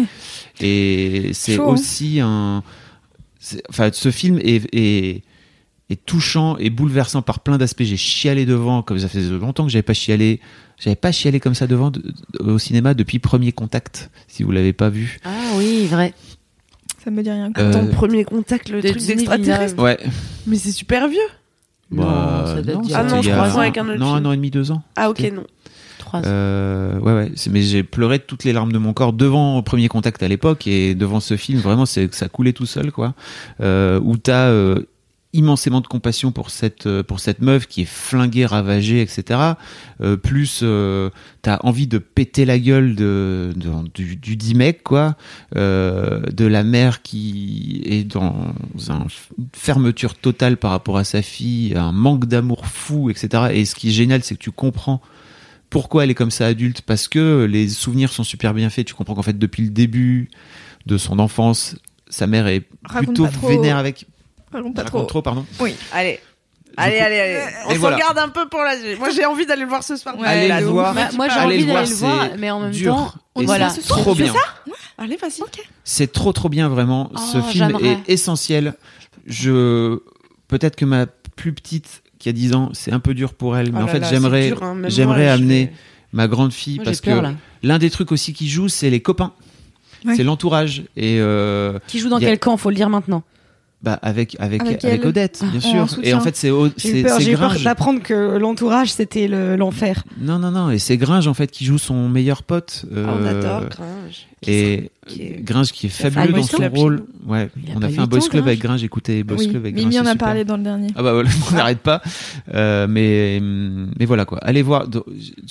Désolé entre guillemets, c'est pas sponsorisé du tout. Hein, faut le savoir. C'est que c'est Non, juste. c'est juste, euh, on est partenaire d'un film qui est bien et du coup on est content de- Oui. du film. Qu'on a En envie fait, d'en pas parler. bien, on serait pas partenaire. Voilà. Donc, Moi, je l'ai pas vu avant. Euh, je l'ai découvert euh, ce week-end-là. Euh, c'est Esther qui était allée le voir et qui avait été bouleversée par le film. On a une interview de de- d'Andrea, euh, donc le, le- la réal, qui est vraiment superbe et qui raconte des trucs en plus qu'il faut aller voir après le film aussi, je trouve. Bref, allez voir ce film. interview s'appelle sur YouTube. Je mettrai le lien dans les notes du podcast, etc., etc. Et ça, vous êtes fort pour ça, mademoiselle. C'est toujours euh, ajouter dans vos interviews sur les films ou les trucs, les œuvres qui sortent, euh, un truc où tu te dis, euh, ça rapporte, ça apporte tant à ma, à ma vision du film, tu vois. Mm. Vous aviez fait ça avec euh, Riyad Satouf euh, quand il avait sorti euh, euh, Jackie au royaume des Ouais. filles. Et en fait, euh, voir son interview après était encore plus genre, oh là là. Donc vous êtes fort pour ça. Hein. Ah bah, sais bah, pas euh, qui a eu l'idée de ce site, hein, mais Un petit génie, hein Mais voilà, allez voir les chatouilles, j'en suis tout. euh, je, je voudrais le re- aller le revoir en fait, parce que vraiment, ça, je pense que la colère euh, m'a sans doute gâché ou caché des, Ah, mais moi des j'ai moments du peur film. en maintenant. fait. Non, non, Genre non. j'ai peur d'y aller. Par exemple, c'est cool d'être en colère, Ah oui, vraiment. C'est hyper ouais, mais ça dépend à quelle heure. Parce que Le soir. Juste non, mais voilà, le soir c'est chaud. Je vais te dire pourquoi. Parce que moi déjà, je suis quelqu'un euh, de, je sais pas pourquoi j'ai peur de la nuit. Pas de la nuit en elle-même, mais c'est juste que j'angoisserai jamais de jour. De jour, il peut m'arriver les pires merdes, je serai là. C'est le jour, c'est pas grave. Mais si ça m'arrive un tout petit truc la nuit, c'est parti pour la nuit d'angoisse. Genre ah non et ensuite je vais mourir, je sais pas pourquoi. Et quand je vais au cinéma, même quand je vais voir des films trop bien et que je sors de la salle et qu'il fait nuit dehors et qu'ensuite il me reste qu'à aller me coucher, j'ai envie de chialer. Donc si en plus le thème, faudrait peut-être que j'aille à la séance de 11 h en même temps, je vous raconte ma vie matin, intime. ouais. Je vais y aller tôt le matin, ce sera en fait, super. le film est le film est hyper positif d'une manière générale, c'est-à-dire que t'as vraiment, elle réussit à mettre en en scène un côté, euh, elle réussit à mettre en scène un côté finalement très positif et, et ce fameux truc de en fait euh, ce qui ne nous tue pas nous rend plus fort et qui est hyper puissant dans La dans le film, résilience. ouais exactement Ouais, c'est cool. Et ça, me- en fait, le fait d'être en colère devant un film, ça me fait penser à un film que j'ai vu et qui m'a bouleversé aussi et qui m'a énormément énervé, dont on était partenaire, qui s'appelle Cathy Says Goodbye, que j'ai été voir en projection presse un matin. Je me rappelle que t'étais vénère. t'es revenu Je suis revenue, j'étais et énervée et bouleversée par ce film qui est d'une tristesse et en même temps formidable. Enfin, vraiment, euh, c'est très triste pendant tout le film, et à la fin, tu te dis, ok, il y a peut-être de l'espoir, ok, ça va marcher. et en fait, euh, donc c'est l'histoire d'une nana qui est paumée dans un état du sud des États-Unis, euh, qui vit avec euh, sa mère alcoolo. Qui se trouve un mec qui est un gros connard et en plus euh, qui bosse dans un dîner un peu nul avec des connards autour d'elle. Bref, tous les gens sont cons, voilà. euh, elle a une vie de merde et en fait pendant tout le film elle a une vie de merde et je suis là. À quel moment ça s'arrête? Et il se passe des trucs tout le temps. Elle dit oui, elle est sympa et tout. Je suis là, mais putain Et vraiment ça m'a énervée et j'étais après ce film-là j'étais en colère et bouleversée et tout et vraiment ça fait sortir des c'est émotions ça et qu'on attend je je pense suis hein, un peu, ciné. tu vois, euh, Kalindi, souvent elle parle des films d'horreur en disant mais c'est bien en fait, ça te fait sortir des Mm. peurs et des trucs euh, que t'as besoin d'extérioriser. Et ben en fait, je pense que ouais, il y a des films qui te mettent en colère et qui Mm. sont pas des sujets cool et que en vrai, t'as pas envie de regarder. Enfin moi, si je dois choisir le, soir, par exemple, de regarder un film, je suis là, je vais regarder une comédie sur Netflix. je vais regarder The Holiday que je connais par cœur, que j'ai vu 40 fois, mais au moins il y a de Jules Law et c'est marrant. Et Et en fait, tu vois, Cathy Says Goodbye, j'y suis allée et ça m'a retourné. Euh, Il y a des films comme ça, Incendie, qui est Oh là adapté là. de la pièce de théâtre de Wajdi Mouawad. J'ai vu ça dans un avion. Pas vu. Ah ouais Ça devait être sympa comme Manchester moment. C'est en trois films, non? C'est en plusieurs Ah, Manchester parties? by the Sea, ça a l'air... euh, Mais alors, je- Non, Incendie, c'est un seul film. Mais c'est une pièce de théâtre à la base. Et euh, c'est euh, l'histoire de d'un frère et sœur qui perdent leur mère. Et en fait, leur mère leur laisse un message un peu genre bizarre. Et ils essayent de comprendre ce qui se passe Oui, oui. et de retrouver leur père. Et c'est très compliqué. Et vraiment, à la fin de ce film, j'étais avec des potes qui étaient là, on s'est fait chier, nan, Et moi, j'étais là, fermez vos gueules, j'ai pas envie de parler, poussez-vous, allez, allez-vous-en. mais ça c'est génial les films qui font faire ça, Ouais. même dans la colère. Mais euh, c'est aussi euh, quand t'es déjà quelqu'un de plutôt euh, woke et que t'es déjà un brin en colère. Il y a plein de moments où la colère plus de la colère, euh, ça te donne envie d'aller taper dans des trucs et les salles de sport sont fermées à 22h30, mais- 23h minuit quand tu sors du cinéma. Ça, je comprends. Tu vois, genre, ou alors peut-être éventuellement on dit on va voir les chatouilles et après on va tous au club Med Gym. Ouais, Ouais. Cet épisode vous est apporté par pas du tout le club Non, pas du tout. mais, euh, mais ouais, en fait, je pense qu'il y a vraiment des, des trucs, euh, et je suis assez d'accord avec Alindy là-dessus, t'as besoin de de les voir pour euh, te faire face à ce truc-là, tu vois. Et c'est vrai qu'en vrai, la pédophilie, c'est un truc... Bah, laisse-moi kiffer du kiff et de la digression aujourd'hui, oulala Et de la bonne Non, humeur avant fait, tout. Mais Ouais. le film est à côté de ça, le film est très positif encore une fois. je Mais pense en fait, il y a plein de trucs euh, J'ai positifs. serré les dents mais- physiquement, j'ai serré les poings, j'avais envie de Ouais. casser des gueules, vraiment, j'avais envie de leur péter la gueule, tous. Ils voient rien et tout. Ouais. Bref, c'est horrible quoi. Et la môme, elle est là toute seule. Oh non, je veux pas aller en vacances chez machin. Peut-être ça veut dire quelque chose. Putain Ah. Occupe-toi de ton enfant. Écoute-le. Bref. Mais en vrai, Voilà. c'est des sujets dont on parle pas et... Exactement. Et c'est pour ça que c'est hyper important Ouais. d'aller le voir parce que je pense que ça met le doigt sur des trucs. Il faut faire attention à vos mômes. Vos mômes disent des trucs même quand ils sont enfants. Ça veut dire quelque chose. Et je parle pour les mademoiselles qui n'ont pas forcément de mômes. Peut-être vous avez des petits cousins, des petites nièces, machin, qui Ah ouais, disent des trucs. hein. Écoutez-les. Ouais. Ça veut dire des choses. Bien ah, Mais en- enfin, en vrai, et euh, alors je suis désolée, c'est, enfin, bon, je sais pas si on- si je dois parler de ça, mais quand euh, il y a eu euh, les réformes en France, euh, je sais pas, pour mettre des heures d'éducation sexuelle à l'école là. Il y a des gens qui reprenaient ça en mode non mais c'est l'ouverture euh, ah non aux pédophiles c'était pour euh, l'âge euh, légal de je sais pas quoi. Enfin bref. Il y a eu des trucs des espèces de rumeurs qui se répandaient sur Facebook on en parlait tout à l'heure. Et en fait les gens juste ils voient des trucs sur Facebook ils se disent ok c'est la vérité. Et en fait tu vois genre j'ai eu une conversation avec un mec c'était lunaire il me disait non mais c'est la porte ouverte aux pédophiles et tout. J'étais là non en fait on est on va éduquer les Au enfants contraire. à, à prendre le consentement et à dire non quand ils ont pas envie et à dire quand ils ont subi des trucs qu'ils avaient pas envie de subir. Et il était là, ouais, mais non, les pédophiles et tout. J'étais là, ouais, en fait, vous savez pas ce que c'est la pédophilie. En fait, j'ai l'impression que justement, il y a des espèces de trucs de, ouais, c'est des vieux gars euh, derrière leurs ordinateurs et Non. tout machin. Et t'es là, genre, en fait, Ça se passe dans les la familles. vraie vie. C'est surtout les- des proches, c'est-à-dire que Oui. c'est la plupart du temps des proches. Ouais. C'est comme, euh, 70% des viols sont commis Voilà. par quelqu'un que la personne connaît, que la victime connaît, quoi. Voilà.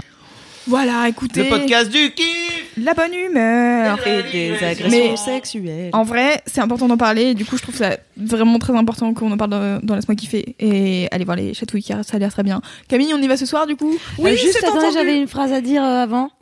Mais dis la phrase, on n'est pas parti encore. hein. Je Oui, crois que la vrai, séance est à encore- 19h30. hein. Attendez, allez pas au cinéma sans moi. Euh, C'était, euh, j'avais vu, euh, euh, euh, ma meilleure amie m'a envoyé un mème sur les réseaux et il y avait écrit If you're not angry, then you're not paying attention. Et cette phrase reste dans mon cœur et dans mon âme. C'est si tu n'es pas en colère, c'est que tu n'es pas très attentif. Ouais. Et je trouve ça assez vrai. Je pense que des fois, t'es Bah, en fait- attentif. Moi, je suis pas Non, mais-. C'est En juste fait, c'est- ouais, quand tu vas quand voir des films, si systématiquement quand tu sors, tu, tu le juges sur l'échelle du divertissement euh, et que tu te poses pas non plus la question en allant voir le film de qu'est-ce que ça me laisse comme trace, qu'est-ce que ça voulait dire et en quoi ça m'a parlé, euh, je pense que c'est une, une bonne approche pour aller voir des films et essayer de, de rentrer dans cette dynamique dans laquelle les films ne sont pas que du divertissement. Et je défendrai toujours que Mhm. euh, l'art a une responsabilité à mon sens. Parce que il y a plein de gens avec qui je discute qui sont des personnes brillantes qui défendent plutôt l'inverse que mais l'art n'a pas vocation à éduquer. Et ben pour moi si. Et donc euh, j'aime cette phrase de euh, si t'es pas en colère c'est que tu fais pas attention, Ah. Devant- c'est que tu n'es pas attentive. C'est en gros euh, euh, ça veut pas dire soyez tous hyper révoltés, ça veut juste dire il y a des choses révoltantes. Et c'est et c'est bien juste de les notifier sans que ça te laisse te bouffer. Mais je pense que c'est dans ma tête c'est clair puis là bizarrement Et- disant c'est absolument euh, flou. Parce que moi j'ai plutôt envie de dire pour faire attention. Mais euh, je pensais à l'autre par exemple, tu vois, c'est pour pour être serein dans la vie d'une manière générale. Je pense qu'il vaut mieux pas être en colère tout le temps, pour faire attention à l'autre. Parce que si t'es si tu fais attention à l'autre et que ton attention à l'autre est teintée de colère, c'est chelou, non? Non, je vous ai tous perdu. Non, j'ai pas compris le rapport avec l'autre. Moi, je parlais pas de l'autre, je parlais des situations dans la vie. Ben, En fait, moi, je suis pas d'accord parce que moi, je sais qu'il y a des fois, en fait, il y a plein de trucs que je sais qui sont chiants et qui sont nuls sur cette planète. Et en fait, euh, euh, ça m'a frappé. euh, je sais plus quand. euh, J'étais là, genre, ouais, de toute manière, c'est nul. Je sers à rien et machin et c'est nul. Et il y a des gens qui, enfin, vraiment, j'ai pensé à toutes les mises ordinateurs. J'étais là, vraiment, c'est de la merde. Et après, j'ai vu Flavien Berger. Je me suis dit, en fait, l'art, voilà, à quoi ça sert? Parce qu'en fait, ça fait du bien. Allez, c'est le moment Hey où nous pleure dans Laisse-moi kiffer. Oui, oui. Et ça, vous savez, c'est synonyme de bonne chance. À chaque fois que je pleure, vous allez avoir de la chance. Si tu lèches sa larme. Tu sais, tu la mets dans le une petite phénix. fiole. oui. Alors, il y a quoi Comme dans Bartok le Magnifique. comme je pleure beaucoup, c'est un peu moins rare, quoi. C'est pas hyper Bah, euh, non, Si, moi, euh, ça fait commence pas à hein. dénigrer tes larmes Mais et tout. Je t'ai euh, pas vu pleurer depuis longtemps, c'est pour ça que j'en conclus à une bonne, un bon présage. Mais en vrai, enfin, tu vois, euh, pff, ça me saoule, j'arrive pas. C'est bien aussi quand les choses te foutent pas le seum. Non, bien sûr. Et en fait, c'est, enfin, tu vois, genre, je me dis, c'est chiant, c'est nul, machin, nan, nan. Des fois, je me dis, euh, ça sert à rien que je vais faire de la musique ou, ou j'en sais rien, tu vois, je sers à rien. Et en fait, Ça, c'est quand tu manges trop de gluten. exactement. Et, euh, et en fait, après, j'ai euh, des gens qui m'envoient des messages. Là, tu vois, il y a une lectrice qui m'a envoyé un message en me disant, bon, t'as parlé pour la énième fois des pages du matin, je m'y suis mise et en fait, ça me fait grave du bien. Même si je les fais pas le matin, machin. En fait, fais tes propres règles avec le truc qui te fait du bien et fais-toi du bien, tu vois, c'est cool. Et en fait, j'ai vu Flavien, Flavien Berger et j'ai pris tout euh, le bonheur que m'apporte sa musique. Je l'ai mis dans mon petit cœur et je me dis, en fait, si je peux, ça me saoule. Allez, moi je vais pleurer aussi. Hein. Allez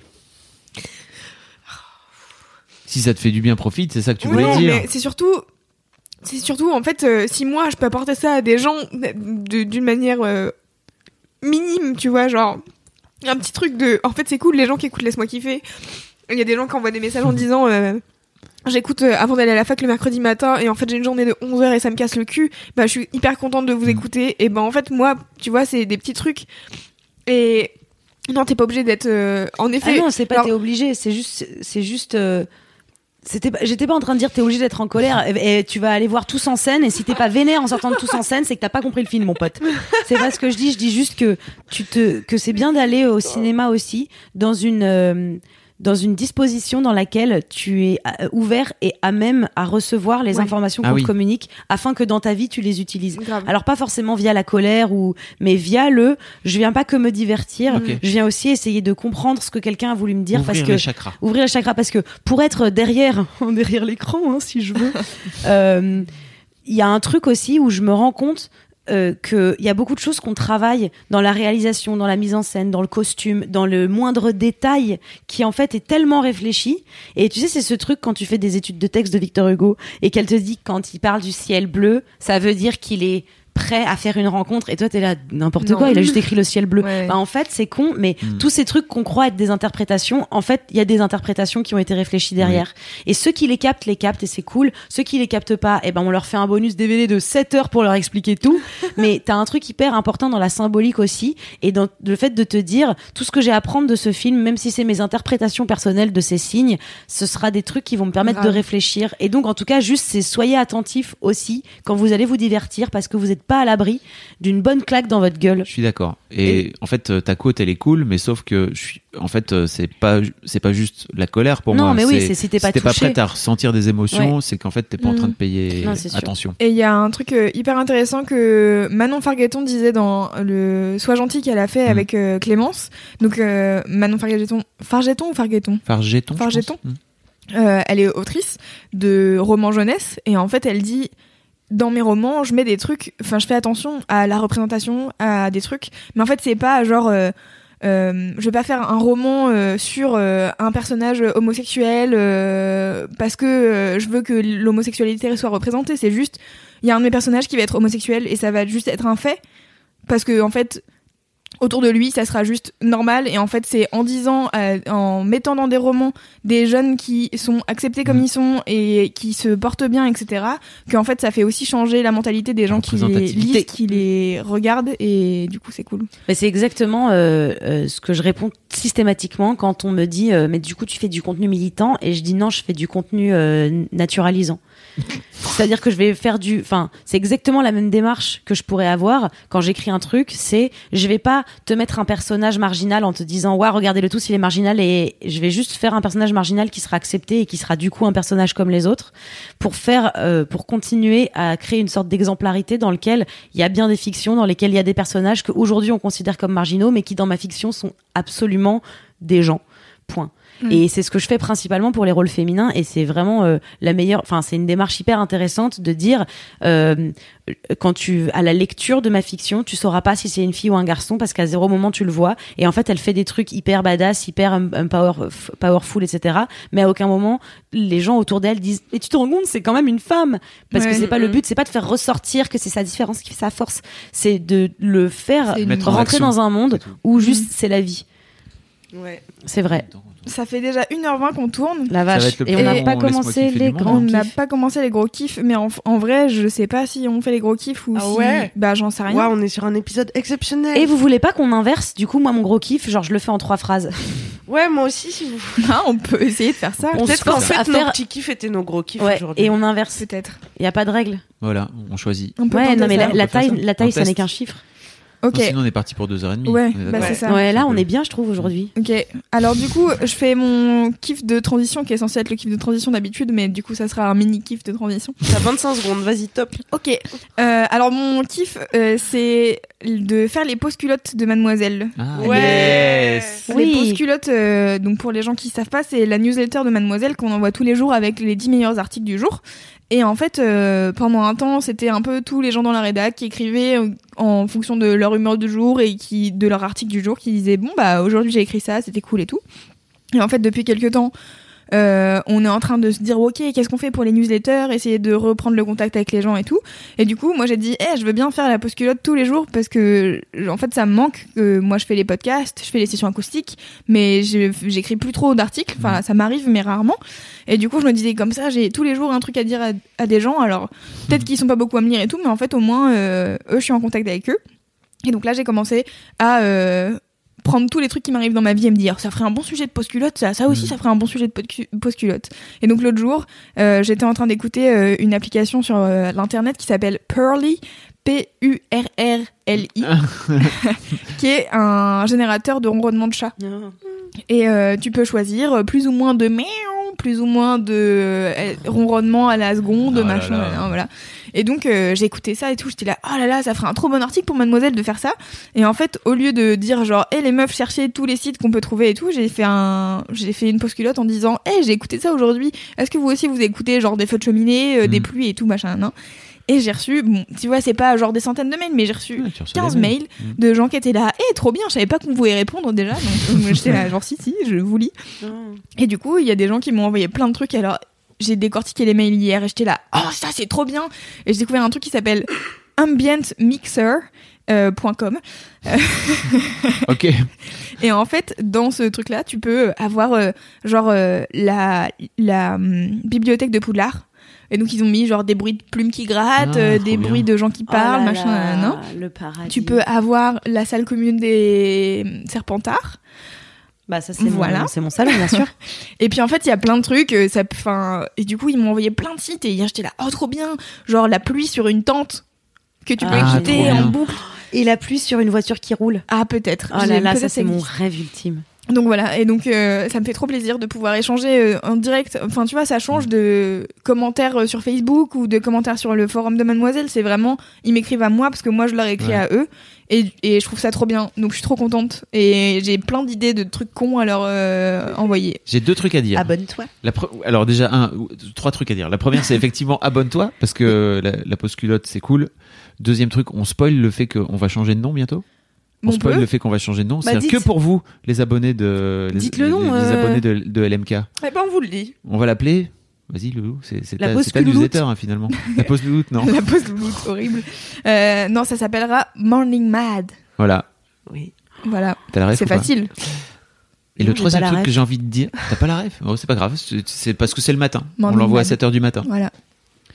Et le troisième truc que j'ai envie de dire, c'est Loulou, je t'entends tous les soirs euh, lire ton texte Oui. à la rédac et je suis trop content. Vraiment. Parce Bah, que je suis plus dans la rédac, je suis à côté maintenant et je t'entends lire, euh, tu lis à voix haute à tout le monde, euh, les trucs que tu Ouais, tout, ça ça me fait trop plaisir tous les soirs. Parce que en fait, euh, c'est surtout la dernière fois, j'avais j'avais fait un texte et j'étais là, ça n'a pas de sens, je crois ce que je raconte, ou alors trop de détails, machin. Du coup, je l'ai lu à tout le monde. Et hier, euh, c'était, euh, j'ai fait une newsletter sur les inventions euh, qui auraient pu te rendre riche et célèbre, toutes les idées que t'as eues quand t'avais 7 ans et qui auraient pu te rendre ri- riche et célèbre. Genre moi, c'était la brosse à dents MP3.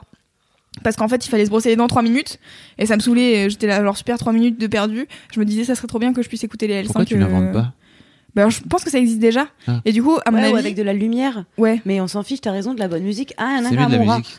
Et en vrai, tu peux juste mettre euh, de la musique à côté. Enfin bref, Eilish, mais oh, c'est triste. voilà, c'était euh, l'idée que je- quand j'avais 8 ans, euh, je voulais créer ça et je trouvais ça trop bien. Et en fait, euh, je me suis dit tiens, mais en fait, je suis pas la seule à avoir des idées cons euh, de quand j'avais 8 ans. Donc j'ai demandé aux gens. Et je vais aller voir mes mails tout à l'heure. Je vais faire alors, qu'est-ce que bien. vous avez voulu inventer? Et ça fait des articles pour Mademoiselle après. Et c'est trop bien. Voilà. Abonnez-vous, on vous met le lien dans les notes du podcast, Oui, comme d'habitude. Moi, je croyais que j'avais inventé la masturbation quand j'étais petit. c'est génial. Et un jour, j'ai découvert que beaucoup de gens étaient au courant, apparemment. T'avais la sensation que, oh, quand j'appuyais là, ça fait, c'est cool. Et que t'étais la seule à avoir ce bouton-là. ah oui, je pensais que personne savait ouais, qu'on pouvait faire ça. Ah, c'est trop bien. C'est drôle. Je connaissais pas le mot en fait. Bah, bien et sûr. Ah oui. j'ai découvert Bah oui. le mot dans un dictionnaire et j'ai dit ah donc d'autres gens sont au courant. Mot. Ouais, moi c'est surtout que ça s'est- on s'est tellement toujours concentré sur la masturbation masculine que moi j'étais persuadée que c'était pas la même chose que je faisais. Puisqu'on n'en Ah, parlait bah pas. J'étais là, bah, moi on n'en parle pas, donc a priori ça n'a pas de mots, ça n'existe pas, on est peu à être au courant, mais nous apparemment on n'en parle pas parce qu'après. C'est un euh, secret bien gardé. Ouais, c'est le cas. Oui. Euh, Est-ce qu'on passe euh, à- au gros kiff de quelqu'un d'autre Ouais. qui dure euh, Moi, j'ai un gros kiff qui va durer 3 minutes et je vais du coup essayer de le dire extrêmement rapidement en ayant le regard dans le vague afin d'être concentré parce que sinon je vais être déconcentré. Mon gros kiff, euh, c'est le film Dirty Dancing. Et là, je vous entends dire ouais, non mais d'accord, Dirty Eh, Dancing. spoil pas. Alors si, je vais le spoiler. je vous préviens, si vous avez pas vu Dirty Dancing, c'est pas le moment euh, de faire euh, je l'ai pas vu. Je suis désolée. C'est, vous faites comme moi avec la Cité de la peur à un moment donné. Bon. Ouais, voilà. Vous dites que vous aurez des trucs qui seront spoilés. Et en fait, Dirty Dancing, je l'ai vu euh, relativement ado parce que euh, ça parle de danse lascive. Et puis tu sais que quand t'es adolescente, tu cherches à tout prix le vice partout où tu le trouves parce qu'on te coupe de ça en tant que meuf et on te dit tu n'as pas le droit de ressentir du désir en regardant un film. Et euh, je, je l'ai regardé en me disant ouh ça va être dirty. Et puis en fait, c'est une histoire d'amour. Et euh, je me suis dit euh, fuck Dirty Dancing, ce sera un film à la Flashdance où à la fin je me dirais je l'ai vu et c'est bon. Euh, et finalement, je l'ai revu adulte, mais euh, il y, a- il y a quelques années quand même, et c'est devenu euh, mon film culte, mon film phare, et c'est devenu surtout ma référence où je me dis, moi, je veux faire un film dans ma vie où les gens en parlent comme moi aujourd'hui, je parle de Dirty Dancing. Dirty Dancing, c'est un des films les plus féministes que j'ai vu bien avant l'heure, mais que je n'ai lu comme féministe que tard dans ma vie, et je vais vous faire une micro-liste de ces raisons. Ah ouais, je veux bien. Ça date de Bien. quand déjà, tu sais? 87, c'est sorti. Ça a 30 ans cette année, nanani nanana. Ok. Euh, et, L'année euh, dernière, du coup. Oui, en 2018. Ah merde. c'est sorti en Noël Ouais, 87. C'est bien entamé 2018 là. Putain, c'est bien entamé, les gars. Merde. Euh, donc pourquoi Dirty, pourquoi Dirty Dancing est un film féministe et vous devriez le montrer à toute votre famille, des plus petits aux plus grands, sans euh, leur dire ouais, c'est un film de danse. Parce que c'est un film de danse où la danse est un accessoire. Oui. Première chose très importante dans Dirty Dancing, c'est donc l'histoire d'une jeune fille qui s'appelle Bébé qui va en camp de vacances avec ses parents dans un truc euh, un peu riche, une sorte de club med. De, J'ai un truc, je suis désolée, je vous jure, je suis pas sponsor par le club med, euh, dans une sorte de club med pour familles Et euh, elle, elle, est, a une grande sœur et, dès le début, son père nous montre qu'elle est promise à un grand avenir d'avocate, de femme d'affaires, qu'elle est pleine d'espoir, qu'elle est intelligente, qu'elle est la tête pensante de la famille, tandis que sa grande sœur est plus une espèce de cruche qui veut chercher un mari. Et on nous la montre vraiment comme euh, celle qui va briller euh, de par son métier et aider les autres. Et elle arrive dans ce camp de vacances où elle rencontre Johnny qui est un danseur, un prof de danse du camp, qui est euh, littéralement euh, le, personnage de la bergère dans les films où il y a le prince et la bergère. C'est-à-dire que Johnny il est prof de danse, il vient d'un milieu social défavorisé dans lequel euh, les meufs elles se sentaient pas bon et là il rencontre des meufs riches qui le payent pour se faire se, pour se faire ken. Donc en fait il se prostitue en plus et il raconte que bah lui d'où il vient les meufs elles sont pas comme ça. Et il rencontre donc le personnage de bébé qui a beaucoup à lui apprendre sur la vie et il décide de, elle décide de l'aider parce qu'il y a la partenaire de danse de Johnny qui tombe enceinte. Donc on est ah, c'est censé se passer dans les années 60, à une époque où l'avortement n'était pas une, une chose aisée et surtout une chose plutôt illégale si je ne m'abuse. Et en fait, à zéro moment il est discuté que sa partenaire va se faire avorter. À jamais, à aucun moment on lui dit mais non tu dois le garder à Dieu. Elle décide de se faire avorter. Bébé lui prête de l'argent en, en le demandant à son père euh, sans lui dire pourquoi c'est. Et puis finalement, elle rappelle son père parce que l'avortement s'est mal passé pour soigner cette nana-là. Euh, et à, à zéro moment on discute. C'est, elle se fait avorter. Point. Fin du game. Ça déjà c'est un truc de fou finalement quand on y réfléchit. Ensuite donc elle se porte volontaire pour danser avec Johnny, sauf qu'évidemment elle a jamais fait de danse de sa vie. Donc elle apprend à danser avec lui. Elle apprend un truc qu'elle pensait pas euh, connaître. Et par là elle découvre une forme de, une forme de féminité, une forme de désir, une forme Sensualité. une sensualité, la sensualitad, comme on l'appelle. Et euh, l'autre truc important, c'est euh, quand elle arrive au point où euh, elle doit défendre Johnny parce qu'il est mouillé dans une affaire de vol et que en fait elle, elle, était avec lui, elle est son alibi, mais elle veut pas décevoir son papa parce qu'elle veut pas dire à papa je fréquente des pauvres, je fréquente des, je fréquente des rats. Euh, et en fait, elle le dit, elle se lève et elle dit au effort, ok, c'est pas possible que ce soit Johnny, moi j'étais avec lui. Et euh, et qu'en fait, elle va voir son père qui lui dit, tu m'as vachement déçu. Et elle lui fait, en vrai, non, mec, c'est toi qui m'as déçu. Parce que tu m'as fait croire que euh, le monde, il était que fait de gens comme nous. Euh, alors qu'en fait, il y a des gens dont on ne parle même pas et, et on pense même pas à les aider. Et t'es un bâtard de m'avoir euh, euh, élevé dans un monde où tu m'as fait ignorer une partie de la population. Donc ça parle beaucoup de classe sociale, mais ça parle aussi beaucoup, enfin, ça nique tous les trucs des genres, puisque c'est elle un peu la sauveuse qui va sauver son, son petit, son petit homme danseur prostitué. Et la fin du film finit sur euh, Johnny sur scène qui dit, moi je veux, déjà on laisse pas bébé dans un coin. Ça c'est vraiment une belle réplique, mais pour, en fait, les gens qui connaissent pas la raison, elle est vraiment dans un coin de la salle.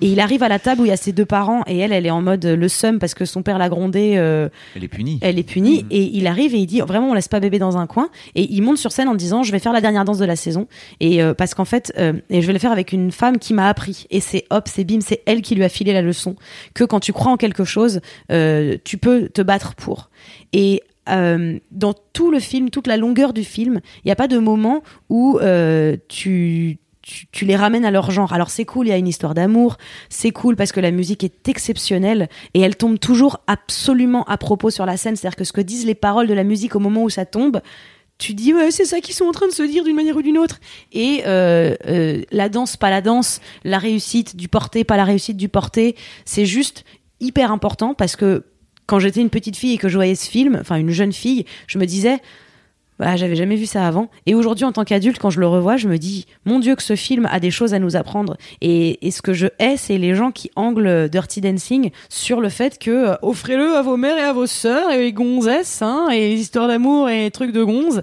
Ça n'est pas un Au film. contraire, c'est trop cool. Offrez-le comme un, comme un alibi de film de gonze euh, et, au, et après tu viens mettre dedans, pim, plein d'idées. Oui, mais non, parce que moi, mon, mon propos, c'est de dire offrez-le comme un film, même à des mecs. Ah oui, je Si t'offres Dirty Dancing à ton pote un peu, euh, un peu euh, sexiste latent, il va te dire ouais, je suis pas une gonzesse. Non, ce qu'il faut, c'est dire pourquoi c'est important que nos enfants, je dis nos enfants comme si j'en avais. Qu'est-ce qu'on va dire à nos enfants? Euh, C'est important que les enfants voient ce film et qu'on lui dise, tu vois. Bah, ils se prostituent. Bah oui, c'est pas toujours les femmes. Et voilà. Et c'est pas toujours. euh, et oui, il y a des classes sociales. Et oui, et c'est elle qui lui apprend une bonne leçon. Et c'est elle qui est promise à un grand avenir. Et c'est elle qui, et c'est elle qui a le rôle du prince et lui de la bergère. Et, et à la fin de ce film, euh, tu te dis, euh, ouais, il y a de l'espoir. Et quand il est sorti dans les années 80, il a été marketé comme beaucoup de films qui sont censés parler aux nanas, comme euh, bah, Dirty Dancing, le film où que elle va danser. Et le pire, c'est ceux qui disent c'est une comédie musicale, alors que non, une comédie musicale, les gens ils chantent. Là, c'est juste un film avec une bande Respectez BO. les comédies musicales, Mais non, mais d'accord respectons les genres, enfin. Mince alors. Et Patrick Swayze, on dit Patrick Swayze, pas Patrick Swayze. C'était tout ce que j'avais à vous dire euh, sur ce film, et c'était donc un long euh, gros kiff. Et je m'excuse, mais mais merci de de vous. Mais c'est. Plaisir. Ouais, j'ai re. En fait, j'ai déjà vu Dirty Dancing beaucoup de fois. J'ai jamais vu. Ah, c'est vrai Bah vrai voilà. Ah. Là, si, on va faire une soirée de la Oh. Cité de la Peur et Dirty Dancing, et Ah, puis bah voilà. On pourrait faire un cinéma de Dirty Dancing, ça fait longtemps qu'on en a pas fait. Bah ouais, et à chaque tu- fois, on remplit la salle de Une des 600. premières quoi. fois où j'ai Ah vu bah euh, voilà, Fabrice, c'était euh, parce que tu m'avais invité à, la, à un cinéma de Dirty Dancing. Des premières fois Ça en 2012. hein. Non, une des premières fois. Genre, on s'était vu deux fois euh, pour boire des cafés et tu m'as dit ah viens au cinéma de Dirty Dancing. Ok. C'est beau. Et j'avais dit Dakodak. Joli. Voilà. C'est pour ça que t'es là aujourd'hui. Mais en tout cas, euh, oui, excellent film. Ça m'a donné envie de le revoir pour revoir tout cet aspect féministe. Mais en vrai, euh, je pense que c'est des trucs. Oui, en effet, euh, le truc euh, de l'avortement et tout. euh, moi, c'est des trucs où j'étais là, ouais, stylé. Moi, j'avais même pas compris le truc de Stylé l'avortement. que. Ah ouais. Ah bon? Bah non, parce que quand je l'ai vu la première fois, Ah oui. je Stylé qu'elle je ait disais, cette nana elle là. est en malade. fait. Ah Oui. ouais, ok. Ah oui, oui, ok, tu pensais qu'elle était malade. Oui, genre elle est malade, elle peut pas le faire. Oui, la première fois que je l'ai vu, ça devait être ça. Ouais. Mais ils disent clairement qu'elle est enceinte. euh, Oui, oui, elle ouais. le dit. Oui. She's knocked up, baby. Bah attends, euh, il y a cette réplique. Not. Et, euh, et c'est fou, mais il y a plein de, de moments euh, qui me reviennent à chaque fois comme ça où, euh, où le père de bébé il croit que c'est Johnny qui a mis enceinte sa partenaire. Du coup, il le juge de ouf Ouais, en mode vrai. il le chip, il le regarde mal. Et quand à la fin il découvre que c'est en fait un petit mec de bonne famille qui travaille au camp l'été, que, que le père a aidé parce qu'il va aller à Yale Ah ou oui, je ne sais vrai. plus où et que le mec dit merci au fait d'avoir géré euh, l'avortement de machine. Le père se lève, il lui fout un gros coup de poing dans sa gueule et il va voir Johnny en disant eh, je suis désolé. Enfin, Mm. Ouais, il y a un truc de euh, et cette scène formidable où elle va chialer auprès de son père qui lui parle plus depuis trois jours parce qu'elle est décevante, parce qu'elle lui demande Ouais. de l'argent, parce qu'elle est mouillée dans des affaires d'avortement, etc. Et où elle lui dit, mec, en fait, c'est toi qui m'as déçu, c'est toi qui m'as menti. Et c'est ouf, cette scène-là, elle est Mhm. dingue. Elle est sur un truc de, de, de devenir adulte euh, de manière si intelligente. Me, voudrais- me relancez pas. me Je voudrais juste pas. dire que la VF est fabuleuse aussi. Alors moi, j'aurais dit plutôt l'inverse. Non, c'était ironique. Ah ouais. D'accord. ouais, ouais. Moi, j'aurais dit si vous avez l'occasion de le voir en, Il faut en le voir en VO. Bien Ouais, sûr. si vous avez l'occasion de le voir en VO, c'est génial. Mm. Les- le, le fait que déjà, euh, le- dans leur accent américain, la classe sociale, elle passe vachement. Mm, c'est vrai. Et ça, c'est un truc que t'as pas en français. Parce qu'ils ont pas fait parler Jodie comme Bah ça si, pour ils montrer auraient... que. Oui, voilà, ils auraient pu le faire, Oui, mais ils l'ont pas fait. Mm.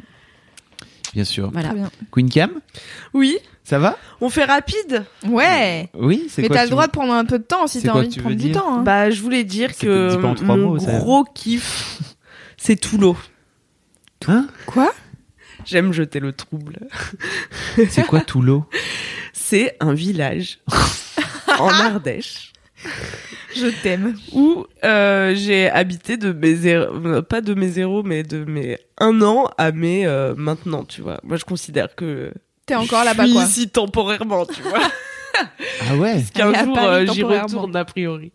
Ben, en tout cas, cette idée me rassure. Et pourquoi Ah, j'aime tant maison. Parce que c'est trop la maison, tu vois. Ouais. Et je plains trop les gens. Enfin, je les plains, non, mais j'ai, je me dis, oh, à leur place, euh, je serais triste vu que j'ai eu ce vécu, donc ça ne marche pas. Mais tu vois, les gens, par exemple, qui ont eu des parents expats ou qui ont toujours bougé ou qui ont pas de, ou qui ont beaucoup Ah oui. déménagé et qui ont pas de De maison. lieu de, c'est quoi, tu pèlerinage. je sais De pas. home. Port d'attache. Ouais. Moi, par exemple. Toi, t'as pas, mais t'as quand même un peu port d'attache. euh, Bah là-bas. euh, Port Salut, là-bas. Voilà, Ah, Saint-Nazaire, mais en fait, Saint-Nazaire, j'y vais jamais. Hein.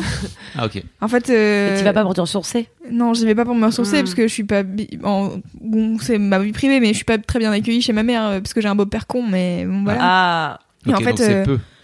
Non, le- c'est pas trop. euh, Mais viens chez ma mère, elle accueille de ouf. Elle habite dans le 11e. Ah, juste à côté de chez moi. En plus. Bah oui, c'est vrai, vous êtes voisinous. Bah voilà.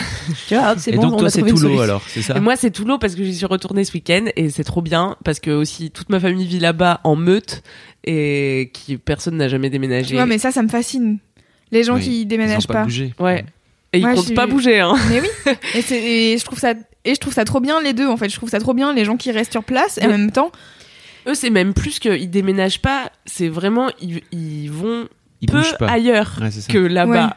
tu vois, genre ils travaillent tous de chez eux et tout. Enfin non pas tous, mais euh, mais ils aiment être là-bas, tu vois, et pas trop bouger. C'est dur de les emmener au cinéma, à la ville ou Ah tu vois.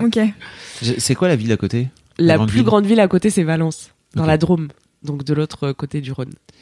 J'adore suivre tes 2-6. stories. J'adore suivre tes stories quand tu pars en week-end parce que ça sent. Le comment dire terroir Mais en fait, c'est un peu cliché de dire ça, mais en fait, je trouve que vraiment toutes tes stories, elles sentent bon le la chaleur et le Mais truc. oui. euh, Enfin, tu vois, C'est je- trop je- Est-ce que tu régresses que- Oui, non, mais on Et sent je régresse à Ouais, c'est fond, ça. tu vois. Tu régresses à vue d'œil. Mais oui, à vue d'œil. je fonds, je me. Comment Tu retournes chez tes parents? Je retourne chez mes parents quand Ouais. j'y vais, ouais.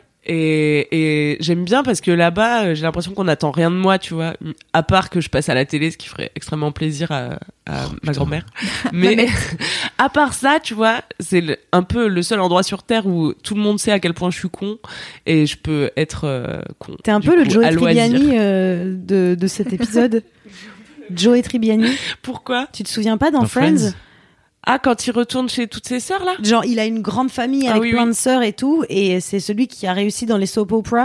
Et il y a cette scène où en fait il va passer dans Law and Order et sa grand-mère elle est fan, et en fait ils l'ont coupé au montage. Et ils essayent d'occuper la grand-mère. Et il fait si, ça c'est moi, et elle fait non. et voilà. oui, et je t'imagine trop arriver et tout le monde fait oh, elle revient, la star, elle a été sur la sur la TV. Et toi Ah, t'es mais là, oui, et hein. non. J'imagine. Voilà. J'essaie de leur faire comprendre que euh, Internet, qu'ils peuvent un peu me considérer comme une star. C'est bon, je suis, je suis sur Internet, c'est un peu comme la télé aujourd'hui. Bah, c'est Oui. la, enfin, c'est la télé des jeunes, quoi. Les Ah oui, jeunes, ils regardent plus la télé. C'est. Mm. Ils sont drôles. On dit drôle. Ah oui. oui. Et, et oui, et je voulais dire autre chose. Ah oui, et ce qui est bien là-bas, ce qui est rassurant, tu vois, c'est que pas grand chose ne change, rien ne bouge. On nous construit une petite zone commerciale par-ci, euh, un nouveau trottoir par-là. Mais globalement, euh, tu vois, ça change pas. Putain, je trouve que c'est Et à la les gens, fois- ils aiment. Un peu comme Lolo, je change trouve pas. que c'est à la fois génial et flippant, cet Mm. aspect euh, statu quo et Mm. tu vois, et Mais en tu même vois, temps rassurant aussi. J'ai alors moi c'est pas ma famille mais je- en général je considère plutôt mes mes potes. Je suis là genre ah euh, trop bien. Enfin tu vois j'ai des des potes euh, que je peux pas voir pendant 5 ans et c'est pas grave. Et en fait quand je reviens à Saint-Nazaire parfois ça m'arrive euh, de les revoir et en fait je vois leur vie qui a évolué parce qu'en fait elles elles sont restées à Saint-Nazaire et elles ont acheté une maison et machin. Et elles sont là oh là là j'ai choisi le carrelage dans ma salle de bain. Je suis là on n'a pas la même life. mais en même temps tu vois je suis là genre ben c'est trop bien en fait tant que t'es heureux là où t'es c'est trop cool. Mm. Et, euh, Et euh, c'est, euh, je sais plus ce que je voulais dire. Voilà, juste ça déjà. Sur bien. les choses qui bougent pas. Ouais, je sais pas. Non, bah laisse tomber. Retourner chez ses parents, je pense que c'est un vrai truc. Enfin, à l'âge adulte, en tout cas, tu vois. Ce truc. Ouais. euh, Mais il y a des gens qui aiment et il y a des gens qui aiment pas du tout. Mais hein. moi, j'ai l'impression d'avoir un joker parce que je suis née à Paris. T'es pas loin, en fait. Ouais, c'est ça. Ouais. Donc Mm. en fait, j'ai pas bougé. À la fois, j'ai bougé et à la fois, il y a pas d'autre endroit euh, en France où j'ai envie d'être. Mais oui. Mm. Moi, Donc c'est euh, ça, genre, je suis arrivée au point où je suis contente, tu vois. Et euh, c'est limite le truc de. Euh, je sais pas si je dois avoir honte de jamais avoir décidé de déménager à Bordeaux, mais en même temps, mon travail, il est à Paris. Il est tu vois, non, mais souvent les gens de province, enfin, c'est par, euh, ouais, pardon, par Ouais. obligation, quoi. Moi, Mais j'ai su en fait, tôt que euh, j'allais pas y rester, tu vois, a priori. Oui, c'est ça. En fait, si tu veux faire des trucs, il y a un moment donné où il faut que tu bouges dans des grandes villes. Et en fait, euh, la plus grosse des grandes villes, euh, c'est c'est Paris. Mais moi, c'est euh, c'était moi ma grande ville à l'époque quand je suis arrivée à Saint-Nazaire, c'était une grande ville. hein. Il y avait. Jennifer et, euh, et Claire's, donc euh, c'était beaucoup. Ah ouais. Ouais. Et alors que à la base, euh, je venais d'un bled où il y avait pas de boulangerie, donc euh, voilà, chacun son truc. La fameuse Mais- pas de boulangerie. J'ai euh, ouais, mais j'ai euh, mon cousin qui a grandi et vécu à Paris pendant toute sa vie là, il a 30 piges et il part vivre à Casablanca et je pense que c'est le leap faith de sa leap of the faith ou je sais pas comment ça s'appelle là, leap of faith. Euh, Le saut de foi. le saut de foi où tu sais pas trop où tu vas mais tu le fais quand même euh, de sa vie parce que je me souviens avoir eu des grandes discussions avec lui en mode mais enfin genre tu sais il y a d'autres trucs à part Paris et c'est Mm. bien ailleurs tu vois il y a trop de trucs trop cool ailleurs et il était là ouais mais en fait j'ai toute ma vie à Paris et c'est c'est parfait là où je suis c'est très bien et Paris c'est trop bien euh, PSG machin euh, voilà Oui, c'est vrai que c'est l'argument. Ouais c'est vraiment c'était vraiment des le meilleur arguments. argument. Et, euh, et du coup, là, tu vois, je sais qu'il part à Casablanca et je suis là, bravo. Parce qu'en fait, tu, tu as envie d'aller voir ailleurs et je trouve ça cool. Et en même temps, si t'étais resté à Paris toute ta life, je t'aurais pas dit, oh là là, shame of you. Shame Bah, of moi, c'est plus professionnel. C'est que j'ai envie de voyager dans ma vie. Mais professionnellement, je trouve à Paris tout ce que je veux trouver. Mais oui. Ma meilleure amie, elle habite à Toulouse. À chaque fois que je, elle me dit viens vivre à Toulouse, je lui dis non. Elle me dit au pire tu feras des pubs pour le cassoulet. Et j'étais là bah du coup non. Oui, mais le jour où tu vas à New York et que Oui. tu te dis, oh là là, New York, il y a trop de trucs et il y a que des stades, bon bah, oui mais tu restes. voilà le jour où mais c'est ça. Le, en fait en gros ce que je me dis c'est juste si je dois euh, bouger dans un autre endroit, ce sera carrément un autre pays. Ce sera pour une autre culture, ce sera Bah pour un autre type de travail, mais ce sera pour euh, euh, ce que j'estime comme mieux que ce que je fais aujourd'hui. Mhm. Ce sera pas pour euh, rebosser chez Zadig et Oui. Voltaire dans le Mais dans le peut-être qu'un jour t'en auras marre et tu voudras justement aller dans le sud de la France parce que t'auras fait les trucs que t'avais à faire euh, en actrice et que tu voudras te reconvertir dans l'é- l'élevage d'abeilles, j'en sais rien. Ouais, mais ça, j'ai très peu de foi en ça. J'ai l'impression que ça n'existe pas. C'est-à-dire que je suis dans- sur une ascension où, quand je te dis la montagne d'après, il y a écrit lol, tu seras jamais aussi heureuse Ouais, que. mais. Et ça, ce truc où peut-être un jour je j'en pense aurai qu'il y a marre. 10 ans, tu t'imaginais pas là où t'es aujourd'hui. Et tu vois, Non, tu- je m'imaginais voilà. pas, mais en avoir marre, c'est sûr que je peux pas l'imaginer. Tu vois, j'ai- passé ma vie à me dire, j'ai un, il me faut un backup plan au cas où ça marche pas. Mm. Et en fait, ça veut dire que j'ai passé ma vie à m'ouvrir des petites portes de sortie au cas où euh, un jour c'est trop dur ou un jour c'est trop ceci. Plus tu t'ouvres des portes, des portes ounettes, bah plus à un moment Des tu vas lâcher. Là, en fait, je suis dans un dans un cap où je me dis, je n'ai pas d'autre porte, je n'ai pas d'autre choix, je ne veux pas faire autre Mm. chose. Mm, mm. Et n'importe quel cyberharcèlement ou euh, truc difficile de mon cul, rien ne m'arrêtera. Donc je me vois pas effectivement dans 30 ans me dire je vais aller élever des abeilles dans le Périgord pour peu que les abeilles survivent là-bas, je ne sais rien.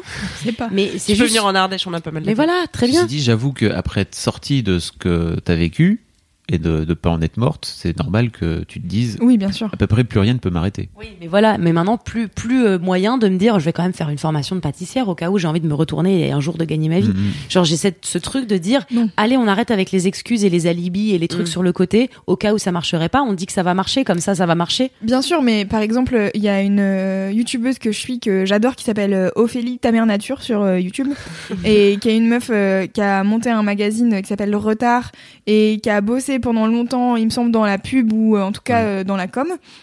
Et en fait, euh, bah, je pense qu'elle a kiffé ces années-là où elle faisait ça, et qu'un jour elle a fait, en fait, c'est plus ça que j'ai envie de faire, et qu'elle s'est reconvertie, et que maintenant elle est dans l'agriculture urbaine, et qu'elle a fait une chaîne YouTube là-dessus en disant comment ça, comment on fait des semis et machin et des trucs. Et je kiffe parce qu'en fait, tu vois qu'elle a aussi un nouveau truc. Alors, je dis pas que t'en auras marre de rien, mais c'est juste. En fait, on sait pas. Je sais Non, pas. bien sûr, on sait pourquoi pas, on on aura des nouveaux cette trucs. En. Ardèche, on dit Non mais c'est sûr que enfin ce que je pense qui est cool dans l'impulsion du nouveau truc, c'est le nouveau truc, c'est pas l'impulsion d'en avoir marre de l'ancien, tu vois. Ça dépend. Bah, moi, Bah, à mon sens, dans ma carrière, je veux faire un nouveau truc parce que ce nouveau truc m'excite, pas parce que l'ancien Oui, me oui. casse les, les bonbons. Oui. Parce qu'en vrai, j'ai pas l'impression qu'une carrière de comédienne, à un moment, tu puisses te dire, vu ce que j'apprends sur chaque tournage, sur chaque figuration, sur chaque moment où je fais ce métier, il y a aucun moment où je me dis, j'apprendrai plus rien et je serai à un stade où, genre, j'ai tellement encore à apprendre que je me dis, si jamais c'est kiffant tout le long, j'apprendrai jusqu'à jusqu'à ce que je décède sur Ouais, je scène. vois. Caro, Oh là là. c'était prévu sur scène. Allez, elle est prête. Allez. Aïe. Très bien. Eh bien, Et bien voilà. merci Camille pour Eh bien, ce, je vous en prie. pour ce kiff qui a mené à ce donc. débat. Venez chez moi quand vous Toulon. voulez. Toulon. Ouais. Moi, j'aimerais trop rencontrer Mamette.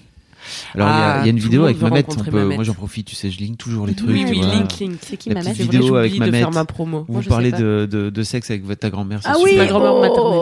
C'est. Mamette. Ouais. Elle est adorable. Ouais, on En vidéo, en tout cas, elle est très adorable. Ouais, en vrai aussi. En vrai, Ah. elle fouette les gens. Fab, est-ce que tu fais ton gros kiff de 3 minutes Extrêmement qui, vite. A priori, va durer 10 plutôt? Non, ça va vraiment durer trois minutes. Ok. Euh, en j'ai- trois mots. J'ai décidé en fin d'année de me faire une liste pour sortir de ma zone de confort. Oh. Je suis retourné voir ma psy. Elle m'a dit il faut que tu t'affrontes tes peurs, il faut que tu y ailles. Alors j'ai mis tout plein de trucs que je- il faut que j'affronte. Euh, je vous spoil pas tout parce que peut-être ça fera plus tard des gros kiffs, je ne sais pas, ou des Ah mini oui. kiffs, on verra. Euh, mais l'un des trucs dont je voudrais vous parler aujourd'hui, c'est que et là c'est une exclue pour les gens qui parlent de, qui écoutent les Laisse-moi kiffer. Je- on l'annoncera nulle part. C'est qu'en fait je vais monter sur scène lors du prochain One Match Show. Ah, trop bien. Voilà. putain. Euh, J'étais déjà monté sur scène au, la première fois il y a un an et demi quasiment. C'était extrêmement cool. C'était la première fois et de vivre ça, c'est assez intense en fait. Euh, J'avais fait un texte. Je pense qu'il faut que je le raccourcisse parce que c'était beaucoup trop long. Mais je vais le retravailler et c'est donc le prochain One Mad le 5 décembre. Je monte sur scène. Allez hop, voilà, Allez hop. Allez, Ah, allez. moi je serai là. hein. voilà. Mais on va Moi, pas, je serai là aussi. on va pas l'annoncer. On va pas. Mais on peut déjà acheter les places pour aller déjà- One Mad. On peut déjà acheter la pla- les places. Oui, on vous mettra. crois, Moi, je suis on vous annoncée mettra le aussi lien. et laissez-moi vous dire que j'ai absolument euh, rien. Bien préparé. Ah bah voilà. Mais toi t'as l'habitude, euh, tu connais Queen ça. Cam, quand est-ce que tu montes sur scène, toi Ah, Bah, moi je préfère pas annoncer, tu vois. voilà. Comme ça, je me mets pas la presse. Là, ça commence à faire un an que je me mets pas la presse, tout va bien. Bah voilà, je donc au euh, hein. on peut annon- annoncer dans Laisse-moi kiffer, peut-être il y aura Queen Cam le 5 décembre. Non. Non. Le 5 décembre.